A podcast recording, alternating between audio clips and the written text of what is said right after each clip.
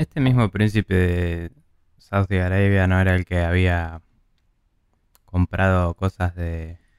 Eh, sí, el, Eh. 40, el 30% de SNK. Sí, de SNK. Pues acá no lo mencionan, hablan de Activision y me pareció raro que no lo mencionen. Sí, o sea, también mencionan mencionan las otras empresas, pero no, se comieron el, el de SNK. Pero sí, es el mismo. Mm.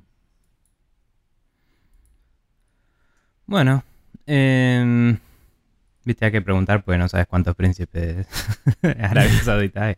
Claro. Pero Si un príncipe de Arabia Saudita, etcétera, se cae en el bosque. ¿Qué Hace- carajo hacía ahí? no? asesina a un. Claro, un reportero eh, adentro de su país. ¿Lo asesinó de verdad? ¿O- La respuesta, sí. Pero, pero, Pero nadie se pero bueno, entera. anda a hacer algo al respecto, ¿no? Claro, tal cual.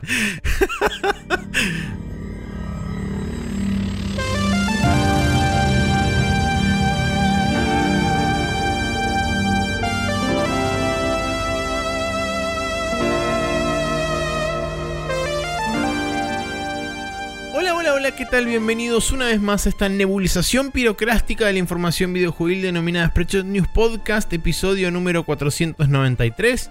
Mi nombre es Maximiliano Carrión y estoy acompañado por el señor Nicolás Vías Palermo. Hola Nico, ¿cómo estás?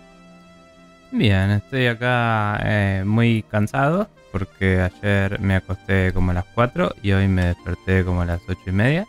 Y esto es estar viejo, aparentemente. Hmm. Em, así que nada, eh, eh, hoy como el día, como el clima está lindo, en vez de despertarme y estar una hora en mi cama tirado sin querer hacer nada, Sí, ayudó levanté. muchísimo, sí. me levanté de una, me pegué una ducha y después me tiré en mi cama, que no quería hacer nada. Sí, no, pero el, el Pero- clima es como festejamos este momento que se Sí. sostenga eternamente hasta el fin del universo. Sí, tal cual. Em, porque nada, ayer estaba la pucha. Estaba totalmente eh, pared de humedad de nuevo. Sí, bueno. estaba estaba súper denso, horrible, pegajoso y violento. Y Sí. no estaba para nada bueno la- el mundo. Y ahora está No. mejor. La verdad que no. Pero bueno. Pero sobrevivimos. ¿Vos cómo andás? Eh, bi- bien, eh, llegué a casa después de que nos juntamos y dije... "Ah, Festejamos el cumple de, de Edu Franco de Café Fandango sin él. Sin Nos él. juntamos nosotros, Seba y Gus. Y, Exacto. y Edu no.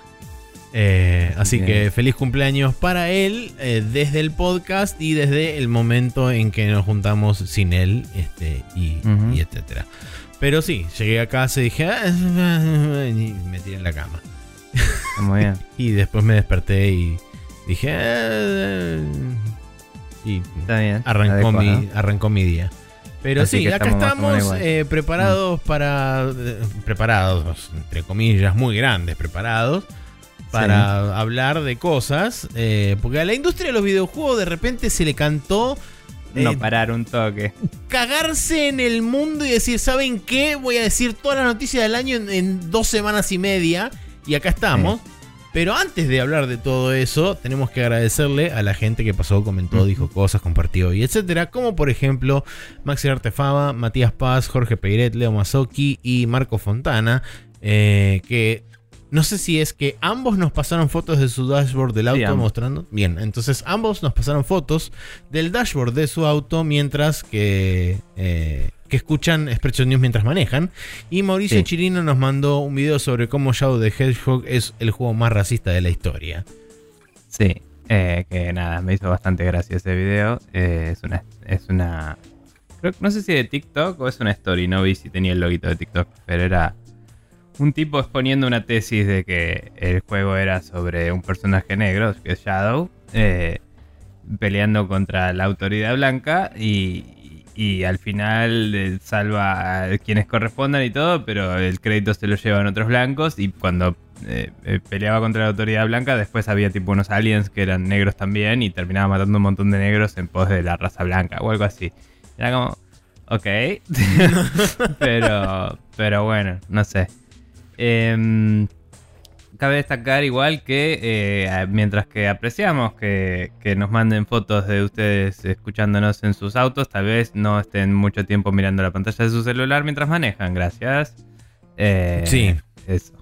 Bien. Em, Importante de destacar. Si tenemos, hablando de destacar, tenemos justamente dos mensajes Sí. destacados. Vos tenés un nombre nada más. Sí, Eh, eh, Hanfu nos escribió, me escribió primero a mí en Twitter. eh, yo siempre retuiteo muchos dibujos y cosas de juegos y eso. Y se cruzó con un juego que yo había retuiteado y dijo, "Ah, qué bueno que existe Nico Viegas Palermo, así me tagueó así para, para eh, hacer que me lleguen estas cosas en Twitter, pone. Y le pongo, creo que le puse One is- glad to be of service, que es una respuesta que suelo usar, que viene de Bicentennial Man. Sí. Me hace acordar a Robin Williams y se me pianta el lagrimón. Eh, y después, eh, de paso, ya que le contesté, como que chivió el podcast ahí. Entonces dijo, y pueden escucharlo acá con su amigo Max y no sé qué. Y fue, ah, bueno, muchas gracias por el chivo. Así que nada, eso, un saludo a Hanfu. Eh, y eso, gracias sí, por un, eso. un saludo a él y gracias por el chivo gratuito. Eh, Maxi Artefaba también pasó y dijo: Qué linda manija me quedó después de la hora cátedra de Monster, eh, de Monster Hunter Rise. Belleza. Eh, por cierto, no noté cambios en el audio de Nico. Se escucha excelente. Todo el programa, como siempre. Eh. Excelente programa. Celebro ese hot coffee impromptu. Definitivamente es la noticia que va a tener Rippling Effects por meses y años. Sí. Sí. Eh, también, perdón, esta, eh, lo anotaste a Mati Paz, pero cabe destacar que eh, nos confirmó que le preguntó a, Sí. A, a Chris MH y su apellido, y su MH viene de su apellido. Y yo le dije, ¿ves? Era por algo, lo dijimos. Por Sí, algo es. exactamente. Así que nada, teníamos razón con él. Em, pero no sabemos en qué anda todavía, que era la pregunta inicial. Eh, Sí. Así que eso. Pero bien, Em, bueno, eh, si quieren mandarnos preguntas que no tenemos en, este, en esta ocasión para la sidequest, pueden pasar por expertosnews.com barra preguntas y hacerlo a través de ese medio. Eh, y dado que justamente no hay preguntas, nos vamos a ir a la primera sección oficial de este programa, que es qué jueguitos estuvimos jugando durante esta última semana.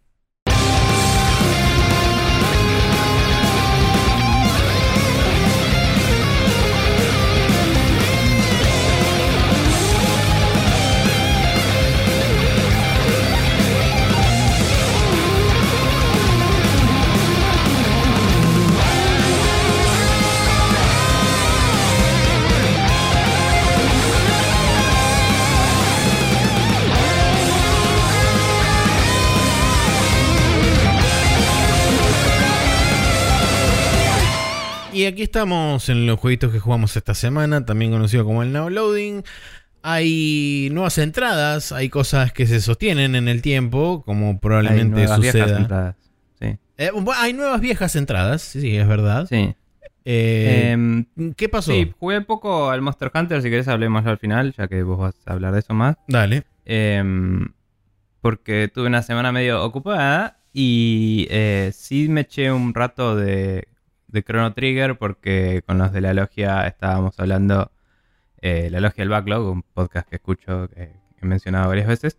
Eh, estábamos hablando de en febrero pasar Chrono Trigger, mucha gente que nos lo debíamos, así que estamos ahí hablando en el thread en su Discord, que ya parece un documento de la CIA, porque está todo lleno de spoilers tagueados. Eh, entonces está todo redacted. Em, siempre es tipo, llegué a eh, barrita negra y pasa barrita negra y qué sé yo, eh, barrita negra. Y es muy gracioso. Em, pero bueno, nada, el, ya estoy básicamente por la... mm, cuando volvés... Eh, vos lo habías jugado hace mucho, una vez, ¿no? No sé qué tan presente lo tenés. Lo tengo relativamente presente porque eh, cuando hacen speedruns y qué sé yo, es como que me Ah, refresca lo- lo vi. bastante la memoria, pero sí lo Ujú. jugué hace un tiempo. Eh, bueno, nada, después de obtener la magia en el eje del tiempo re loco, eh, que apareces en un, en un placar de un pueblo de monstruos, Sí, ahí, lo dejé ahí. ok. Eso es después del futuro, digamos. Eh, Eh, imaginen que todo eso estaba lleno de barritas negras y les spoilé algo, pero bueno. eh, para, solamente para tener el contexto, lo arrancaste de vuelta de cero. Sí, en vez de seguir con el que había arrancado en la Mister, agarré la, la DS, que tenía un save casi al final, y agarré y creé un segundo save y empecé a seguir esa historia. Em, y desde el principio digo. Y sí, em, ya... Esta vez me acordé de no hacer nada loco para el juicio, a ver qué pasaba. eh, que siempre me olvidaba, que lo comenté la última vez. Y básicamente te declaran inocente, pero después dice, pero igual sos culpable de eh, asistir a la princesa en su intento de escape, así que te vamos a dar tres días de encarcelamiento. Y en, que en el, ori- en el caso de que te encuentren culpable, dicen te vamos a ejecutar en tres días. Entonces te llevan a la cárcel y está el Chancellor, que es el chabón eh, que te quería encerrar de por sí y le dice al chabón que te está recibiendo, que tiene papeles en la mano, eh, le dice, hay que ejecutarlo en tres días. Y es tipo, pero no escuché que dijeran eso en el juicio, no me discutas, dice el chabón, así como regarca. Entonces, como que hacen un... Hacen que pase lo mismo y que haya una razón para que te escapes, digamos. Claro. Pero me gustó esa dada, vuel- dada vuelta de tuerca de es que el chabón es un forro y no que vos fuiste considerado culpable por un sistema muy eh, duro, digamos. Mm, Em, ok. Así que nada, me pareció simpático eso. Eh, y nada, sí, hice todo eso, fui al pasado y después fui al futuro y... eh, bueno, el futuro es después de la cárcel. Hice O todo sea, lo- ya tenés, ya tenés a casi toda la party entonces. Y tengo a, Ro- a Robo y eh, Frog. A y Alia. lo tengo que volver a encontrar después, ¿no? Obviamente, al principio Sí. se queda ahí. Em, así Y que. a Alia nada, también. que- no, Ayla. Técnicamente ya podría haber ido al 50.000 BC, pero la- el chabón del eje del tiempo te sugiere que vayas al presente. Que es como el chabón que te dice por dónde sigue la historia. Sí. Creo que si iba a 50.000 BC ahora, eh, lo que pasaba era que podías dar vueltas por un lugar, pero eh, como que no, no ibas a poder acceder a, a una parte que tenías que abrir una montaña. Sí, la a la narrativa. O sea, podías ir a. Claro, a- como que podés conocer un par de personajes y hacer cosas, pero Ayla no se iba a sumar a tu party todavía. Y si no me equivoco, spoiler alert, eh, hay una parte que mencioné hace mucho en el podcast cuando jugué a esto en DS la primera vez. Em, había un momento en el que cortabas una fucking montaña en la mitad, y creo que era ahí en el pasado. Y para hacer eso necesitas cierta espada y cierto personaje anfibio. Em, así Hmm. que nada, eh, me parece que el orden de los factores es andar al presente, hace todo y después seguir. Eh, detalles simpáticos que me parecieron bastante lindos es en el futuro todo sale un montón de plata porque devaluación y el capitalismo no se sostiene en el tiempo. Em, que yo sabía eso, sabía que mientras más en el futuro estás en la, en la timeline es más caro todo. Eh, también hay un lugar que eh, en la ciudad esta de los monstruos, por ser humano, el monstruo te, no te quiere vender, el del market, le peleas a uno y cuando le ganás te quiere vender todo carísimo. Em, que no sé si alguno de esos ítems es particularmente único, hay un par de espadas que se ven bastante piolas. Em, pero es como que es muy es prohibitivamente caro y no lo puedo pagar. Entonces no, no lo compré. Que en general el Chrono Trigger es muy, muy benevolente con la plata y cada vez que te cruzas con un store te conviene comprarte todo porque está Sí. tuneado para el, tipo de combate que vas a tener inmediatamente después. O sea, está muy balanceado el juego. En ese sentido. Y a veces compras algo y al toque lo encontrás porque también es bastante benevolente con, con los drops y con los secretos. o sea, si das vueltas vas a encontrar de todo. Pero si te compras los ítems vas a estar siempre un poquitito overleveled, digamos, o, o- o overpowered. eh, que es la forma en la que me gusta jugarlo para estar tranquilo y no estar volviéndole, volviéndome loco. Eh, lo estoy jugando con el modo de control normal, o sea, no, no estoy usando los touch controls para nada en el combate. Estoy usando las flechitas y los inputs como si fuera el de Super Nintendo Claro. en tiempo real. Eh, le subí un poquito la velocidad del texto. Y estoy... Sí me parece muy útil, que no me acordaba que cómo estaba implementado, pero todos los accesos directos que tenés cuando estás en, en el overworld o en los mapas fuera de la pelea, eh, puedes acceder a todos los menús con un solo clic en vez de tener que entrar a los menús y navegar, porque están todos como botoncitos de acceso directo.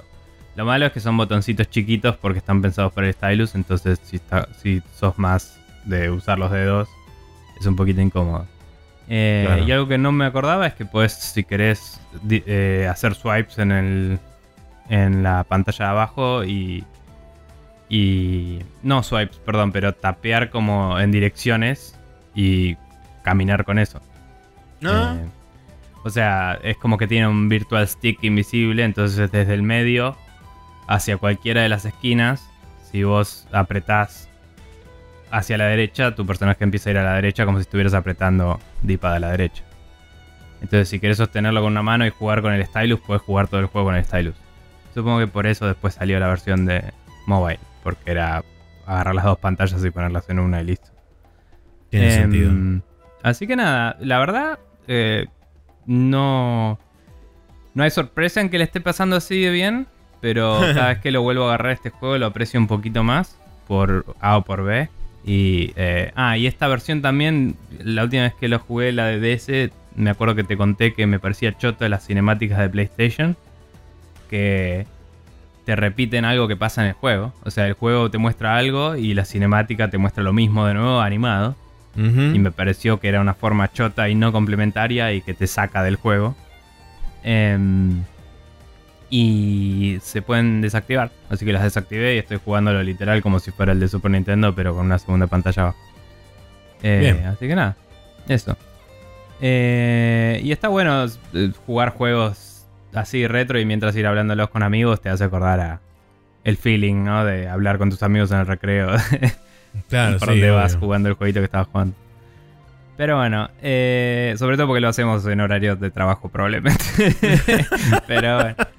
Eh, y después de eso estuve jugando un poco más al Gauntlet Slayer Edition el otro día con Mati. Eh, íbamos a jugar otra cosa. Eh, él quería terminar el Ascent y está andando para el orto. El, por alguna razón el sistema de parties del Ascent no, no nos estábamos pudiendo conectar. No sé si era Xbox Live o el Ascent en sí o un servidor del developer o qué mierda era, pero no podíamos. Y fue como, bueno, ya fue, jugamos otra cosa y nos pusimos a jugar al, al Gauntlet que lo habíamos dejado en la campaña bastante avanzado. Jugamos varios niveles y llegamos hasta, hasta la final, final, final. Y ahí yo tuve un par de problemitas con el control que te comenté ayer, que es un tema de hardware mío, que ya debería estar más o menos resuelto. Y, mm, y nada, la pelea final está es un poco como que te spawnean un millón de trillones de bichos y tenés que ir matándolos y cada tanto eh, el boss final baja la guardia y ahí le tenés que pegar, ¿no? Eh, y es jodido. Eh, llegamos bastante lejos, pero no la pudimos ganar todavía. Así que un día de estos vamos a ver si lo ganamos de una vez. Pero muy lindo juego el Gauntlet. Hubo varios niveles que me gustó mucho. Después de haber jugado mucho al modo arcade, que es medio como que son niveles más simplones en donde hay un montón de enemigos. Jugar el modo historia tiene varios escenarios armados a mano que se ven muy lindos. eh, y, y como que te ambienta bien la situación. Eh, y para hacer un juego que no tiene una narrativa fuerte, sino que es más una premisa boluda eh, de fantasía muy básica. Me parece que le pusieron mucha onda al set dressing y a, y a cómo se ve y, y se, se hacen algunos puzzles y volvés. y nada, lo estuve disfrutando mucho. eh, y vamos a ver cuándo lo, lo ganamos. Y probablemente algún día me compre.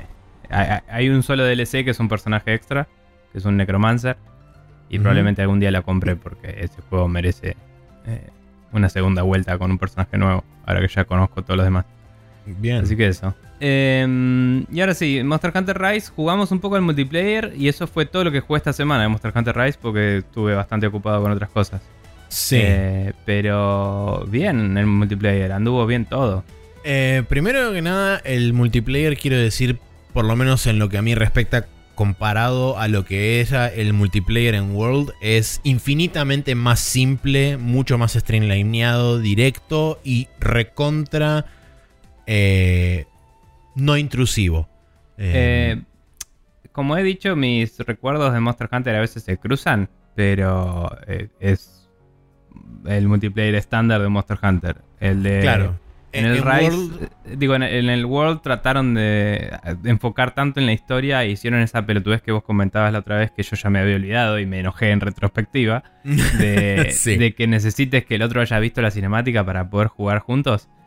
Esa pelotudez eh, lo tiró abajo porque mm, en todos los Monster Hunters era esto, era te conectas, uno postea la quest, el otro acepta la quest, te vas a la quest. Esto desde mínimo desde Freedom Unite en la PSP que lo jugaba en 2007 en Gameloft.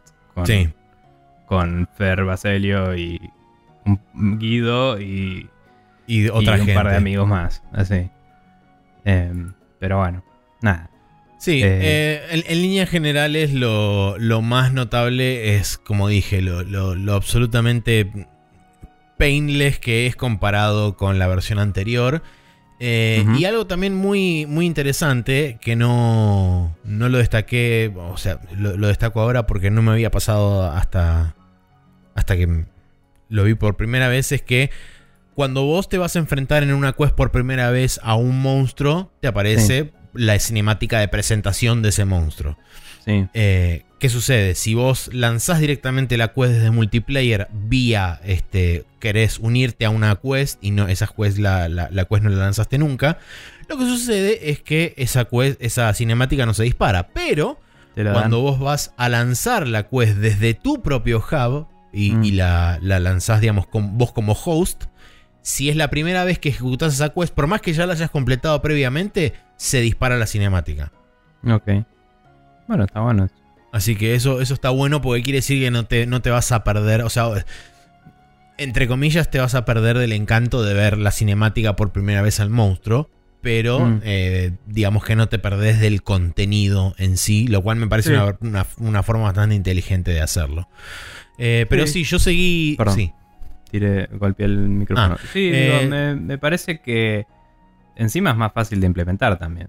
Sí. Eh, o sea, lo, que hicieron en el World me parece que fue una rebuscada muy pelotuda, porque decir solo disparar a cinemáticas cuando el host soy yo es mucho más fácil que hacer toda la lógica que le hicieron al otro.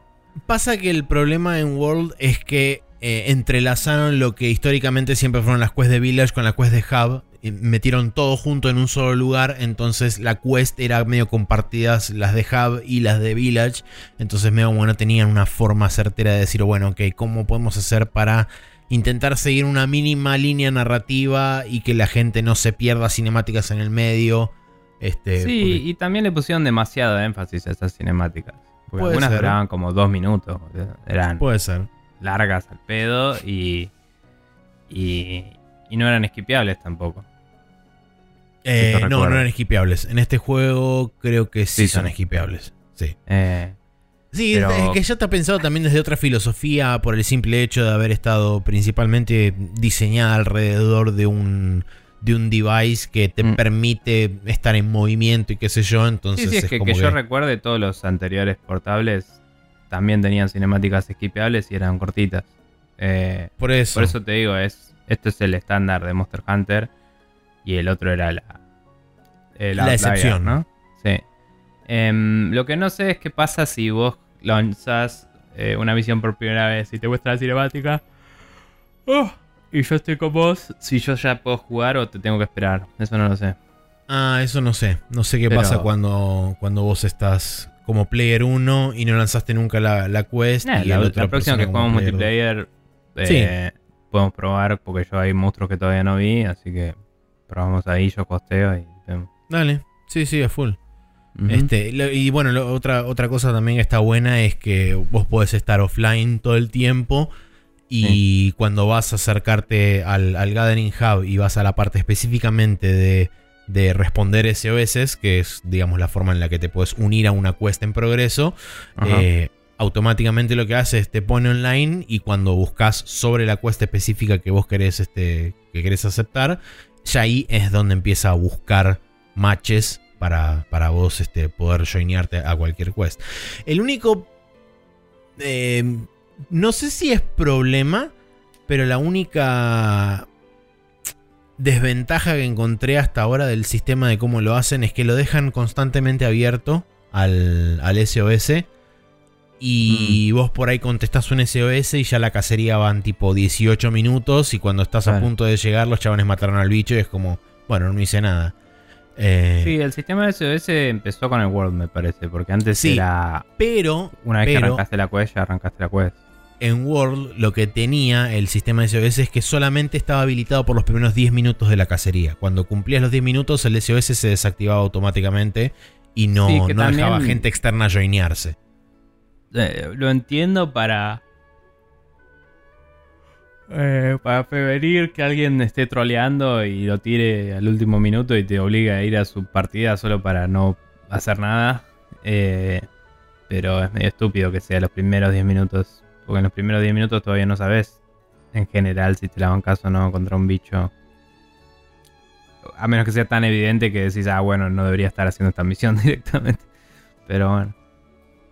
Em, Sí, sí, no sé. No sé. Am- am- os- no, no digo que, no digo que sea súper molesto ni nada de eso, sino que digo que me da la impresión de, o sea, por lo menos a mí me resulta relativamente frustrante el hecho de por ahí entrar en una cacería y que Mm. ya vayan 15 minutos y digo, uh, hasta que llego al lugar donde están matando el monstruo, por ahí los chabones ya o lo matan o lo capturan. De hecho, me pasó una vuelta que entré a la quest y ni bien caí, estaba a punto de ir al cofre para agarrarme las pociones y qué sé yo que te dan gratis y tipo le pusieron una trampa al monstruo y lo capturaron. Y es como, bueno, perfecto, listo, buenísimo. sí. Me quedé parado ahí en el, en, en el campamento y es tipo, no hago nada y tengo más plata. Está muy bien. Eh, pero sí, eh, digamos que es una nimiedad de eso y nada. Pero bueno, eh, personalmente yo seguí jugando, seguí avanzando. Eh, hay un poco más de historia dentro de lo que son las quests del hub. Eh, una vez que completas la, la primera sesión de quest de 4 estrellas de high rank, Ujú. tenés este, una, una pequeña cinemática que te muestra una cosa. Después de eso viene un rampage. Después de eso tenés las misiones de 5 estrellas. Para este momento ya no necesitas hacer más las pruebas que te hacen en Village. Es como que automáticamente pasas al próximo, al próximo tier de quests. Eh, una vez que completas el set, creo que eran de 5 quests de 5 estrellas. eh, se habilitó otro rampage más. Una vez que completas ese rampage, ahora estoy en la parte de las 6 estrellas. Y tengo entendido que llega hasta 7. Así que me falta. Creo que tengo dos quests más para hacer de, de 6 estrellas. Y después me, me paso a 7 estrellas. Pero. Sí, yo estaba en el 5 estrellas del hub.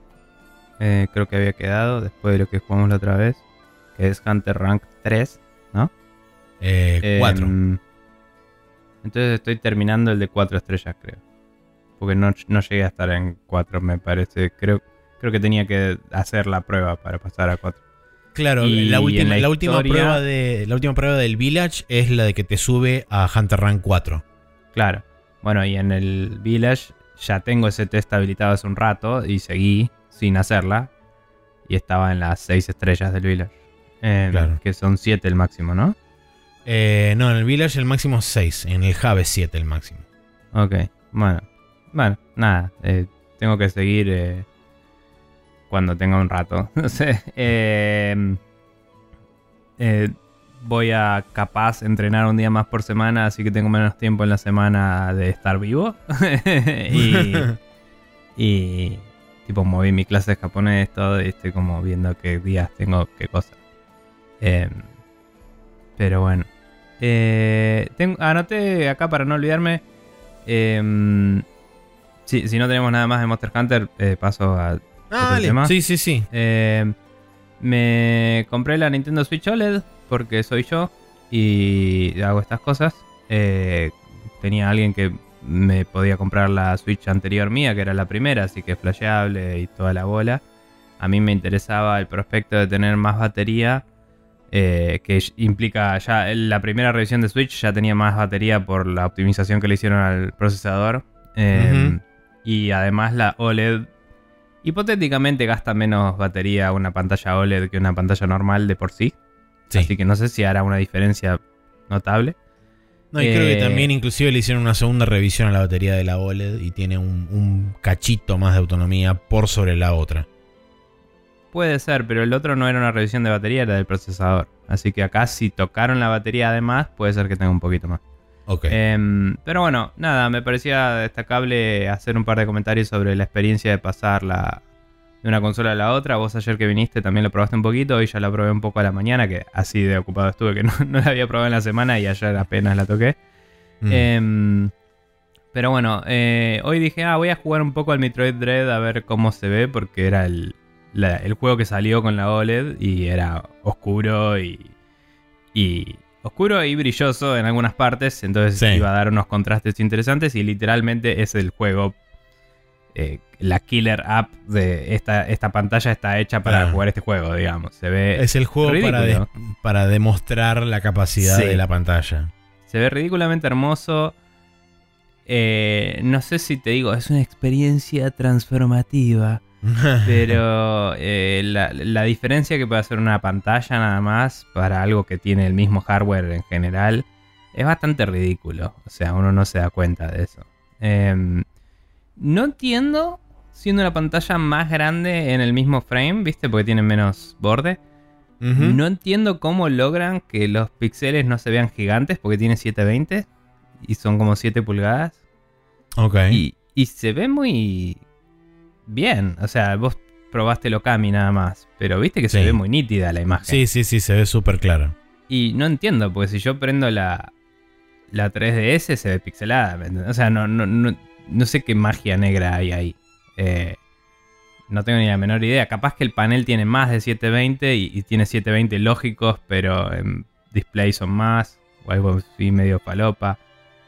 No, no tengo idea. Eh, pero bueno, se ve muy nítida la imagen, los contrastes son zarpados, está, es una cantidad de pantalla mucho más adecuada al tamaño de la consola y es eh, se siente muy bien ese tamaño para jugar en portátil.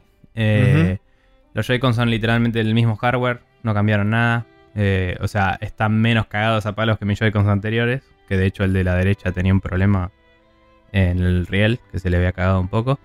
Sí. Pero son iguales, o sea, no hay ninguna ventaja con eso. Eh, el kickstand que se abre para dejarlo apoyado en una mesa es mucho más estable porque es literalmente la mitad de la pantalla, la mitad de la parte de atrás se abre y queda parado como si fuera una Surface Laptop o algo así. Eh, Ujú. y, y sobre la experiencia de pasar de la otra consola a esta, eh, hay unas opciones en el setup que te dice tipo importar usuarios desde otra Switch y te dice cómo hacer en la otra Switch para meterte y hacerlo. Lo haces en la otra y te pregunta si querés seguir usando la anterior o no. Eh, si le pones que no, te migra el usuario y la borra de la otra. Mm. Eh, y tenés que loguearte con tu cuenta de Nintendo para asegurarte de que es una transacción legal, digamos, válida de tu usuario, que no te lo estás robando, digamos. Claro, sí, obvio. Eh, y te pasa las, los saves de la consola anterior a esta. Y notamos ayer de pedo, porque sin querer sacaste un screenshot y te fuiste a fijar, que me pasó todos los, los screenshots también. Que eso me Mm, pareció sí. interesante. Em, y nada, es, eso tarda bastante, la verdad. eh, pero debe ser porque está verificando todos los datos para que no se pierda nada. Em, y tenés que tener las dos enchufadas, lo cual es- puede ser un problema. Yo lo que hice fue la nueva enchufarla sin el dock, sino enchufarla directo a la pared eh, y usar la portátil. Y la otra la seguía teniendo con el viejo dock. Em, cuando terminé de hacer eso, o sea, lo hice con mi usuario, lo hice con el usuario japonés y el de Argentina, que honestamente esos no tenían ningún save, así que podría haberlos logueado y listo. Pero quería asegurarme que quede registrada la nueva como consola principal. Y Claro, no tenía sí, sí, ganas de investigar más de lo que investigué. Así que dije, bueno, gasto un 30 minutos en esto y lo hago uno por uno. Lo hice todo y formateé la anterior, la guardé en la caja. Mañana la viene a buscar el pibe que me la compró.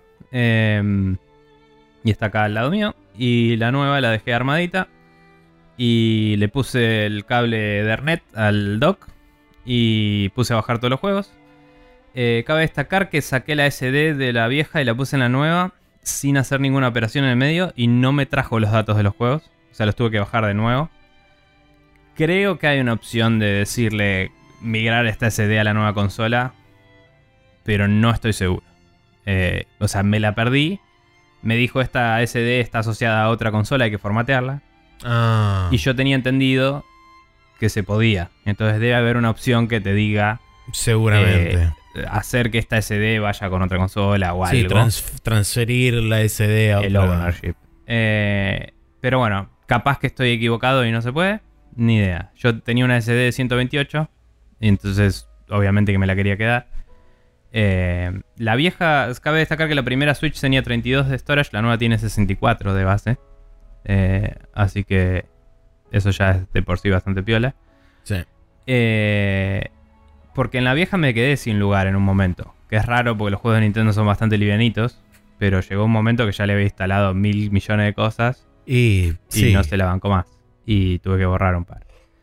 Em, pero bueno, nada. eh, la verdad está muy buena. Estoy conforme con la compra. No le estoy dando el zarpado uso ahora. Pero la idea es que era justamente que tenga más batería y todo para... Principalmente cuando voy a lo de mis viejos jugar allá. Claro, eh, sí. Y, y- y no llevar el dock y tener una buena pantalla donde jugar, digamos. Por supuesto. Eh, y bueno, y para probarlo, además del, del jugar un poco al Metroid Dread, abrí el Dark Souls también. Eh, y se ve, los negros se ven bien negros, es bien oscuro el juego ahora. Y, y es súper nítido también, o sea, ves, eh, qué sé yo, de- desde el iconito de saving que es el bonfire, viste, se ve todo bien delineado, Sí. perfecto, hasta, eh, no sé, todo el draw distance que tiene el juego, que es bastante bueno, o sea, es corre a 30 fijos en la Switch, no sé si lo viste en la Switch, corre a No. 30 fijos en la Switch y tiene los mismos gráficos que tenía en Play 3, ponele. ok, Es, sí. es el Dark Souls, digamos. Em, por ahí tiene mejores gráficos que los que tenía en Play 3. Tienen los mismos gráficos que tendría en una PC en 720, digamos. Em, y nada, eh, jugué un ratito, eh, había un... ¿Querés invadir a Pepito? Es tipo, bueno, invadí a Pepito. Y Pepito tenía nivel 999 mil millones y me respiró encima y me desintegré. Y, y dijo, you died, y todos aplaudimos. Y Claro. saqué el juego y fue bueno, listo, se ve bien. Eh, pero, Sí, bienvenido a la experiencia de Dark Souls. claro. Eh, encima sé exactamente dónde está mi personaje, pero no me acuerdo qué tanto había avanzado, porque en la PC avancé bastante más la última vez que toqué el Dark Souls. Entonces, no sé si mi personaje está acá porque volví para hacer algo, o si no avancé más que esto, ¿me entendés? Claro. Eh, pero bueno, y fue como, eh, si quiero jugar al Dark Souls de Tandil, puedo. fue la, la experiencia. Eh, así que nada, está, está muy linda la, la Switch. La experiencia de migrar las cosas no fue tan terrible. El pro es que, a pesar de que cada migración de usuario tardó como 10 minutos, igual es mucho menos de lo que tardaba de la Wii a la Wii U o cosas así. El contra es que no lo hacen un montón de Pikmins que suben tus datos a una nave y se va volando y después aterriza en la otra consola, que era la cosa linda. Y es como, Sí. si me vas a sacar dos horas de mi vida, que me lo saques con una animación linda de Nintendera, te lo banco bastante. Em, pero bueno.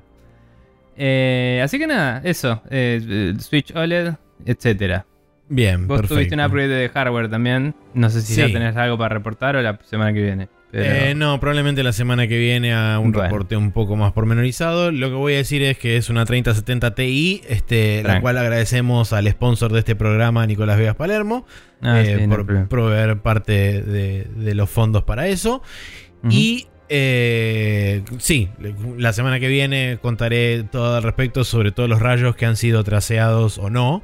eh, Y respectivos de cualquier otro tipo de ¿Sabes lugar. qué puedes hacer? Eh, bajarte el demo de Unreal 5. Y el correrlo. demo de Unre- Ah, el de la minita. Sí, sí, sí. hay dos, creo. Está el de la minita y está el de la animación.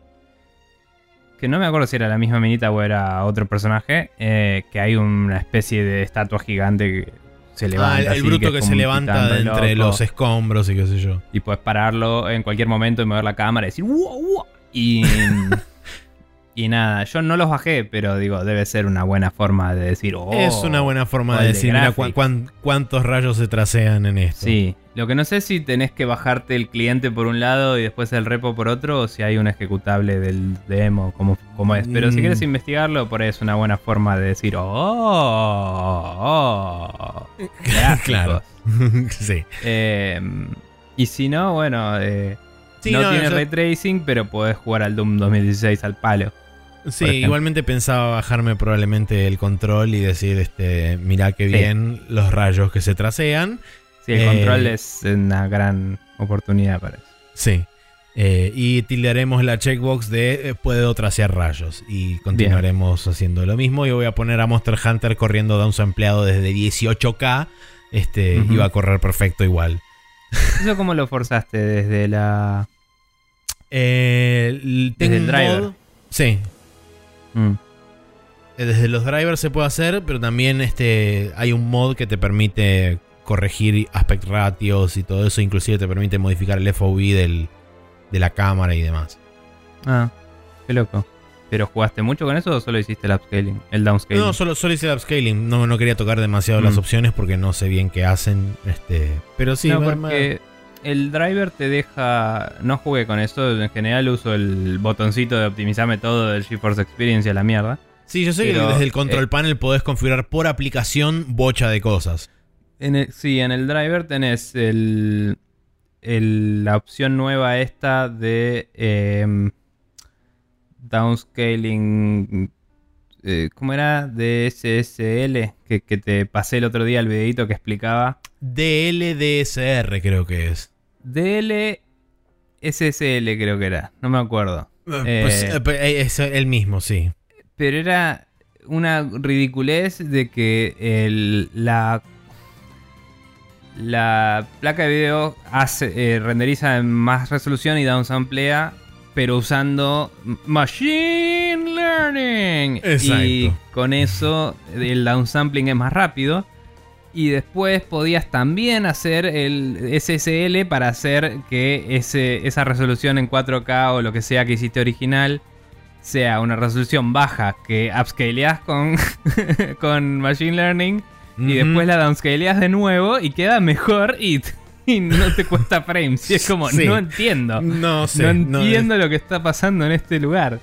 Y No, es el- magia porque tenés una cantidad de cores de, de Machine Learning que te sobra tipo la mitad. Entonces pones una mitad a laburar en una cosa, la otra mitad a laburar en la otra y generás los frames. Y la mitad de los frames están hechos de nada. Y es como la puta polvo hadas madre. y un deseo feliz. Sí, eh, eh, es como. Hay que volver al pixel art y que extrapole todo lo demás. Así, tipo, hago 4 píxeles y el juego Claro. de golpe de God of War 2018. Y Sí. Es como, what? Pero, chabón, ese video, eh, si alguien lo quiere ver, era de, de Digital De Foundry, Digital obviamente. Eh, pero una locura. Sí, no, no- no me acuerdo exactamente el título, pero sí. Tengo que también igual buscar este todo el tema de, de si tengo que tocar algo o no para, para que DirectX, eh, DirectX 12 Ultimate diga, "Ah, existe una cosa que soporta DirectX 12 acá adentro. Eh, porque soy originalmente era exclusivo de Windows 11, pero después lo dijeron, no, Ah. en Windows 10 también va a estar, no se preocupen, pero es un update en algún momento. No sé si Mm. ese update en algún No momento si ya está. pasó o va a pasar. Este, Mm. Así que nada, me tengo que fijar Tampoco hay muchos sí. que lo usen, honestamente, todavía. No, no, no, pero que es eh, future proofing y etcétera. Pero no importa. Bueno, eh, esta semana estuvimos jugando Monster Hunter Rise, eh, ambos en PC, pero también está disponible en Switch. Nico estuvo jugando también al Chrono Trigger, que está en Super Nintendo, PlayStation, DS, Mobile y en PC. Nico lo estuvo jugando en la Nintendo DS. El Gauntlet Slayer Edition en PlayStation 4 y PC. Y el Nintendo, la Nintendo Switch OLED que comentó Nico recién cómo funcionó y demás. Y qué tan. Eh, problemático o improblemático fue transferir todos los datos de una hacia la otra. Una curiosidad de eso es que la caja, no te la mostré al final, pero la- si la caja de la Switch es así, esto es muy radial chicos, eh, la caja de la OLED es tipo así y no entiendo cómo entra la misma cantidad de cosas. Es como un tercio más chica y, o sea, digamos que uno es un rectángulo y el otro es más un cuadradito. Sección de ese rectángulo. Y es como, no, no, no entiendo. No lo entiendo. ¿Cómo hicieron? Expliquen mens. Eh, Eh, sí, pero la bueno, gente de Nintendo hace origami con sus consolas y. y- Más y o menos, está. ¿eh? Pero bueno.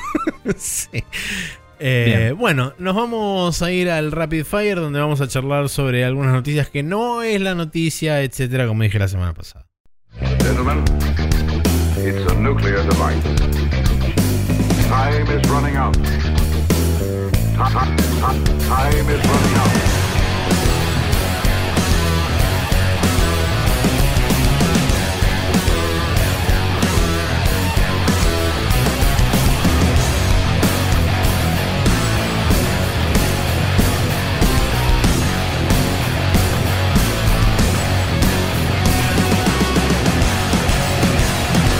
Y aquí estamos en el Rapid Fire donde tenemos algunas noticias para destacar. La primera que hice es una suerte de resumen porque hubo reportes fiscales de varios cierres de eh, trimestre, cuatrimestre, lo que sea, periodo fiscal X de un montón de empresas, entre las cuales estuvo Nintendo donde este, destacamos que oficialmente vendió algo así como 103 millones de consolas, oficialmente pasando la consola de sobremesa más vendida hasta la historia de Nintendo, No. que era la Wii Ah, de Nintendo. eh, con 101 millones. Ahora la Switch tiene 103 millones. Em, Sí. Y de- por eso Todavía no le ganó específicamente la DS igual, la, ¿no? la DS son 150 y pico. Mm. Em, pero sí, Sí. por eso espe- específicamente aclaré de sobremesa. Sí, sí, sí. Em, La Switch todavía se encuentra a mitad de su ciclo de vida, según este Shuntaro Furukawa, el presidente de Nintendo. Y además también cuando le preguntaron sobre todo el tema de las adquisiciones que se están dando en la industria y qué sé yo, en resumen lo que dijo es que Nintendo no va a entrar en esa porque eh, ellos consideran que ingresar nueva gente que no tiene esa, esa ideología compartida o ese ADN de Nintendo, entre comillas, eh, compartido por ellos con este por años de experiencia haciendo partners previamente, como que no le ven mucho sentido a ingresar este, compañías nuevas al- a, la, a, a la corporación Sí. de Nintendo, lo cual tiene mucho sentido. Recordemos que desde que empezamos el podcast creo que Nintendo compró dos estudios Sí, en y, toda la historia. y uno de los Uno dos era el de Luigi Mansion hace poco y Sí. el anterior no me acuerdo cuál era, pero fue uno que también decías, tipo, ese no era de Nintendo ya. Creo que era el de Mario Tennis. Eh, Camelot puede ser. Sí. Puede ser que haya sido Camelot. Pero en particular Eh. el caso de Next Level Games, que es el estudio de Luigi's Mansion, lo compraron porque específicamente los chavales estaban buscando vender. Porque, Claro. digamos, con, con las finanzas No, es como las que- estaban teniendo. Eh, o sea, sería un approach más de prevenir que otra persona le saque el developer con el que ellos laburan que el, que el querer crecer ellos, porque ellos no necesitan crecer y ya tienen varios estudios second party, como se llama, que son Sí. laburan casi exclusivamente para ellos. O sea, ellos les licencian juegos y, y los otros se los hacen. Eh, Sí. En vez de ser third party es... La, la diferencia conceptual entre second y third es que si yo soy sec- second party y vos sos Nintendo, vos me pedís a mí que te haga un juego. Y si yo soy third party, hago un juego y te digo, che, lo puedo poner en tu consola. Esa es la diferencia, digamos. Eh, así como Naughty Dog hacía juegos para Sony hasta que Sony lo compró.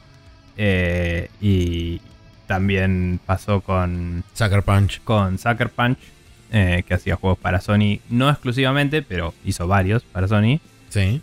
hasta que lo compraron y todo así. Em, y bueno, Nintendo, como decía, que yo recuerde desde que empiezo a darle bola a las noticias de juegos hace muchos años, dos veces compró nada más. eh, así que no, no tiene mucho Sí. sentido. Para poner. Quizás el único que vería que podría llegar a comprar algún día es Intelligent Systems. si- Exactamente. Si ve alguna, algún tipo de riesgo al respecto. O le Sí. parece que eh, tiene que eh, de alguna forma inyectarle. Eh, hacerlo crecer para sacar 70 Fire Emblems en dos meses, ¿me entendés? claro. Eh, o, o algo así.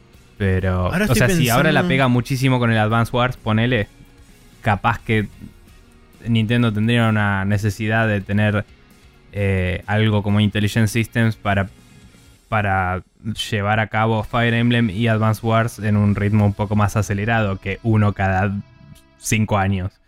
Eh, Así que nada, es la única chance que le veo. Me parece que Em. te confundiste y me parece que el, el- en el que estabas pensando no era Camelot, sino Retro Studios.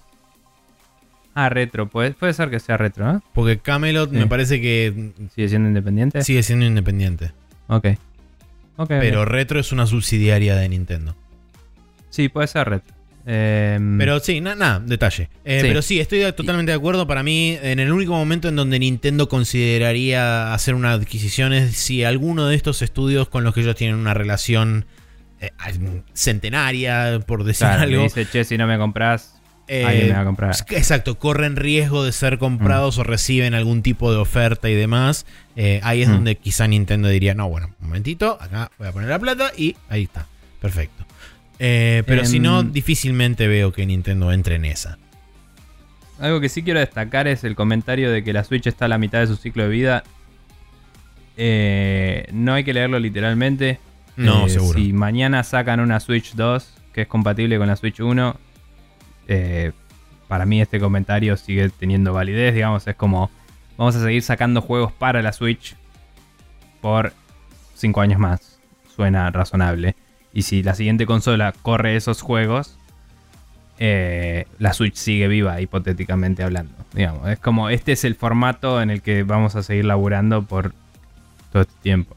Sí. Eh, recordemos también que Nintendo en su momento a la, a la 3DS la metía en la misma bolsa que la, que la, que la DS. O sea, decía que era la, la familia de la consolas familia DS. consolas de Y DS, las sí. combinaba los números de todas porque corría juegos de DS. Entonces podía seguir sacando juegos para DS y corrían en la 3DS.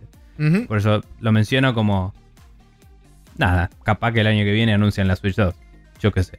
No, no, esto no significa nada más que eh, sigue habiendo valor en los third parties y en nuestros estudios en sacar juegos para la Switch.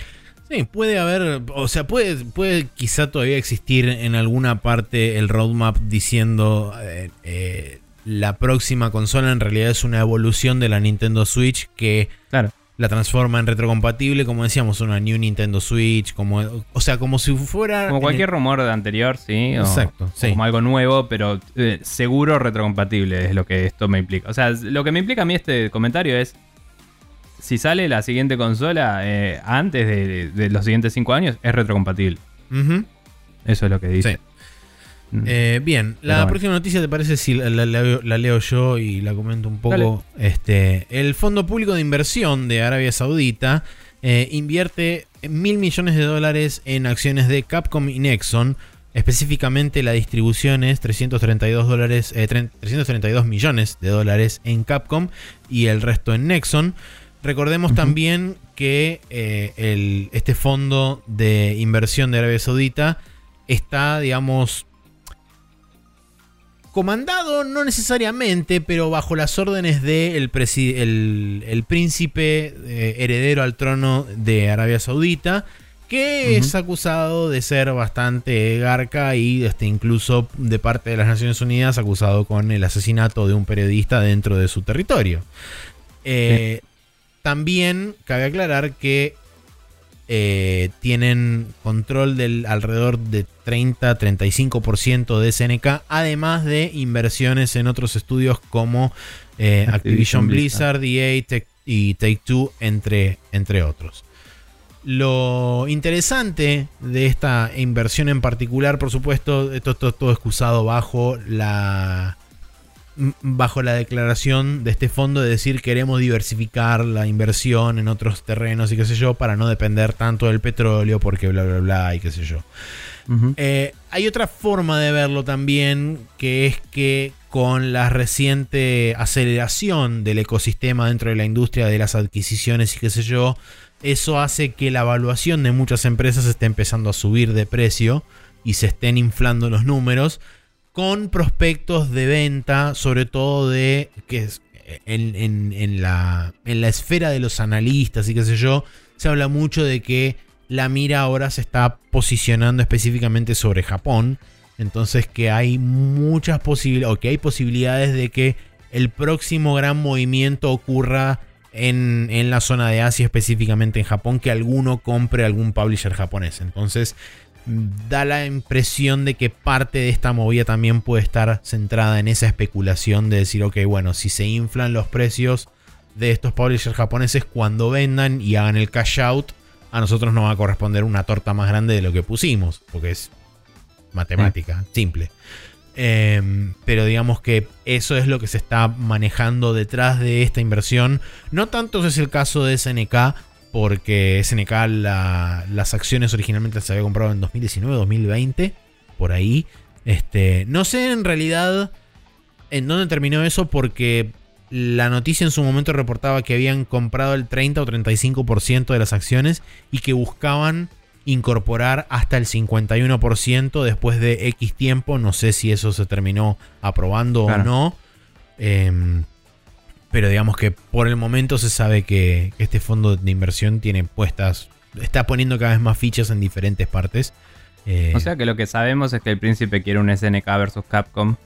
Y podemos decir que sí, que es, una hipótesis válida, sí. Está bien. Eh, Sí, si yo tuviera esa guita, capaz que también compraría las empresas que quiero que hagan jueguitos. pero, bueno, no sé. Eh, bien. Eh, sí, no me acuerdo si había algo más al respecto para comentar, pero eh, no sé qué porcentaje de Capcom es eso, no sé cuál es el valor de Capcom hoy en día. Mm, no me acuerdo. Como eh, para saber si. Había, habían, circulado, habían circulado los market caps de varios publishers mm. este, japoneses hace un par de días cuando todo el mundo estaba comentando: No, porque ahora Sony va a comprar. Y ya vamos a hablar de lo que compró Sony. Eh, y de con qué se condice. Pero sí, no, no, no me acuerdo exactamente cuánto era y ni cuánto corresponde esto. Pero digamos que de si otra cosa no, la, mayor parte de esta inversión fue para el lado de Nexon y no para el lado de Capcom de los mil millones. Em, bueno, siguiendo tenemos los anuncios de los siguientes eventos y descuentos en, de parte de Valve eh, para, para, Steam, Y, sus, y sus cosas. Que lo puse más que em, nada porque yo no recuerdo que anteriormente hayan hecho este anuncio en particular de decir las próximas ofertas van a ser estas fechas y estos días. Sí, me pregunto si está tratando de de alguna forma informar a la a un nuevo público que espera acaparar con la Steam Deck o algo así, porque históricamente siempre se, entre comillas, liqueaba cuando era la siguiente eh, oferta de Steam. Tipo una semana antes empezaban a aparecer las fechas de tipo la semana que viene el coso. Que siempre fue medio debatible, ¿no? Porque es tipo, bueno, una es en el Año Nuevo Chino, otra es en Halloween, otra es en Pascua, siempre son las mismas fechas. Sí, más o menos son Saber exactamente qué día, qué hora, ok, es el leak, pero eh, no sé, esos reportes siempre fueron medio pelotudos, honestamente. Pero acá directamente anunciaron y dijeron del 28 de febrero al 7 de marzo tenemos Remote Play Together, que supongo que van a destacar juegos que usan esa feature. Eh, del 14 al 21 de marzo tenemos juegos de JRPG, eh, que curiosamente em, ahora en Xbox hay un mes de anime, digamos. y pusieron un montón de juegos en oferta que tienen que ver con anime o anime inspired games, no sé qué. Eh, que es medio raro, pero bueno. Em, y bueno, nada, siguiendo el 28 de marzo al 4 de abril, Simfest Hobby Edition, supongo que son todos simuladores. Eh, del 2 al 9 de mayo, Die a Lot, including Roguelites and Metroidvania, dice. Em, del 23 al 30 de mayo, eh, juegos de carrera. Y del 18 al 25 de julio, eh, juegos de survival. Eh, ese tipo de detalles es bastante zarpado y me pregunto cuál será así la motivación detrás de anunciarlo con tanta antelación, honestamente. Em, pero bueno, abajo habla de algunas condiciones sí, esto también lo para para ofertas, ¿no? esto también lo modificaron levemente de cómo venía de cómo venía haciendo porque fue un cambio que también anunció anunciaron a través del blog de ellos.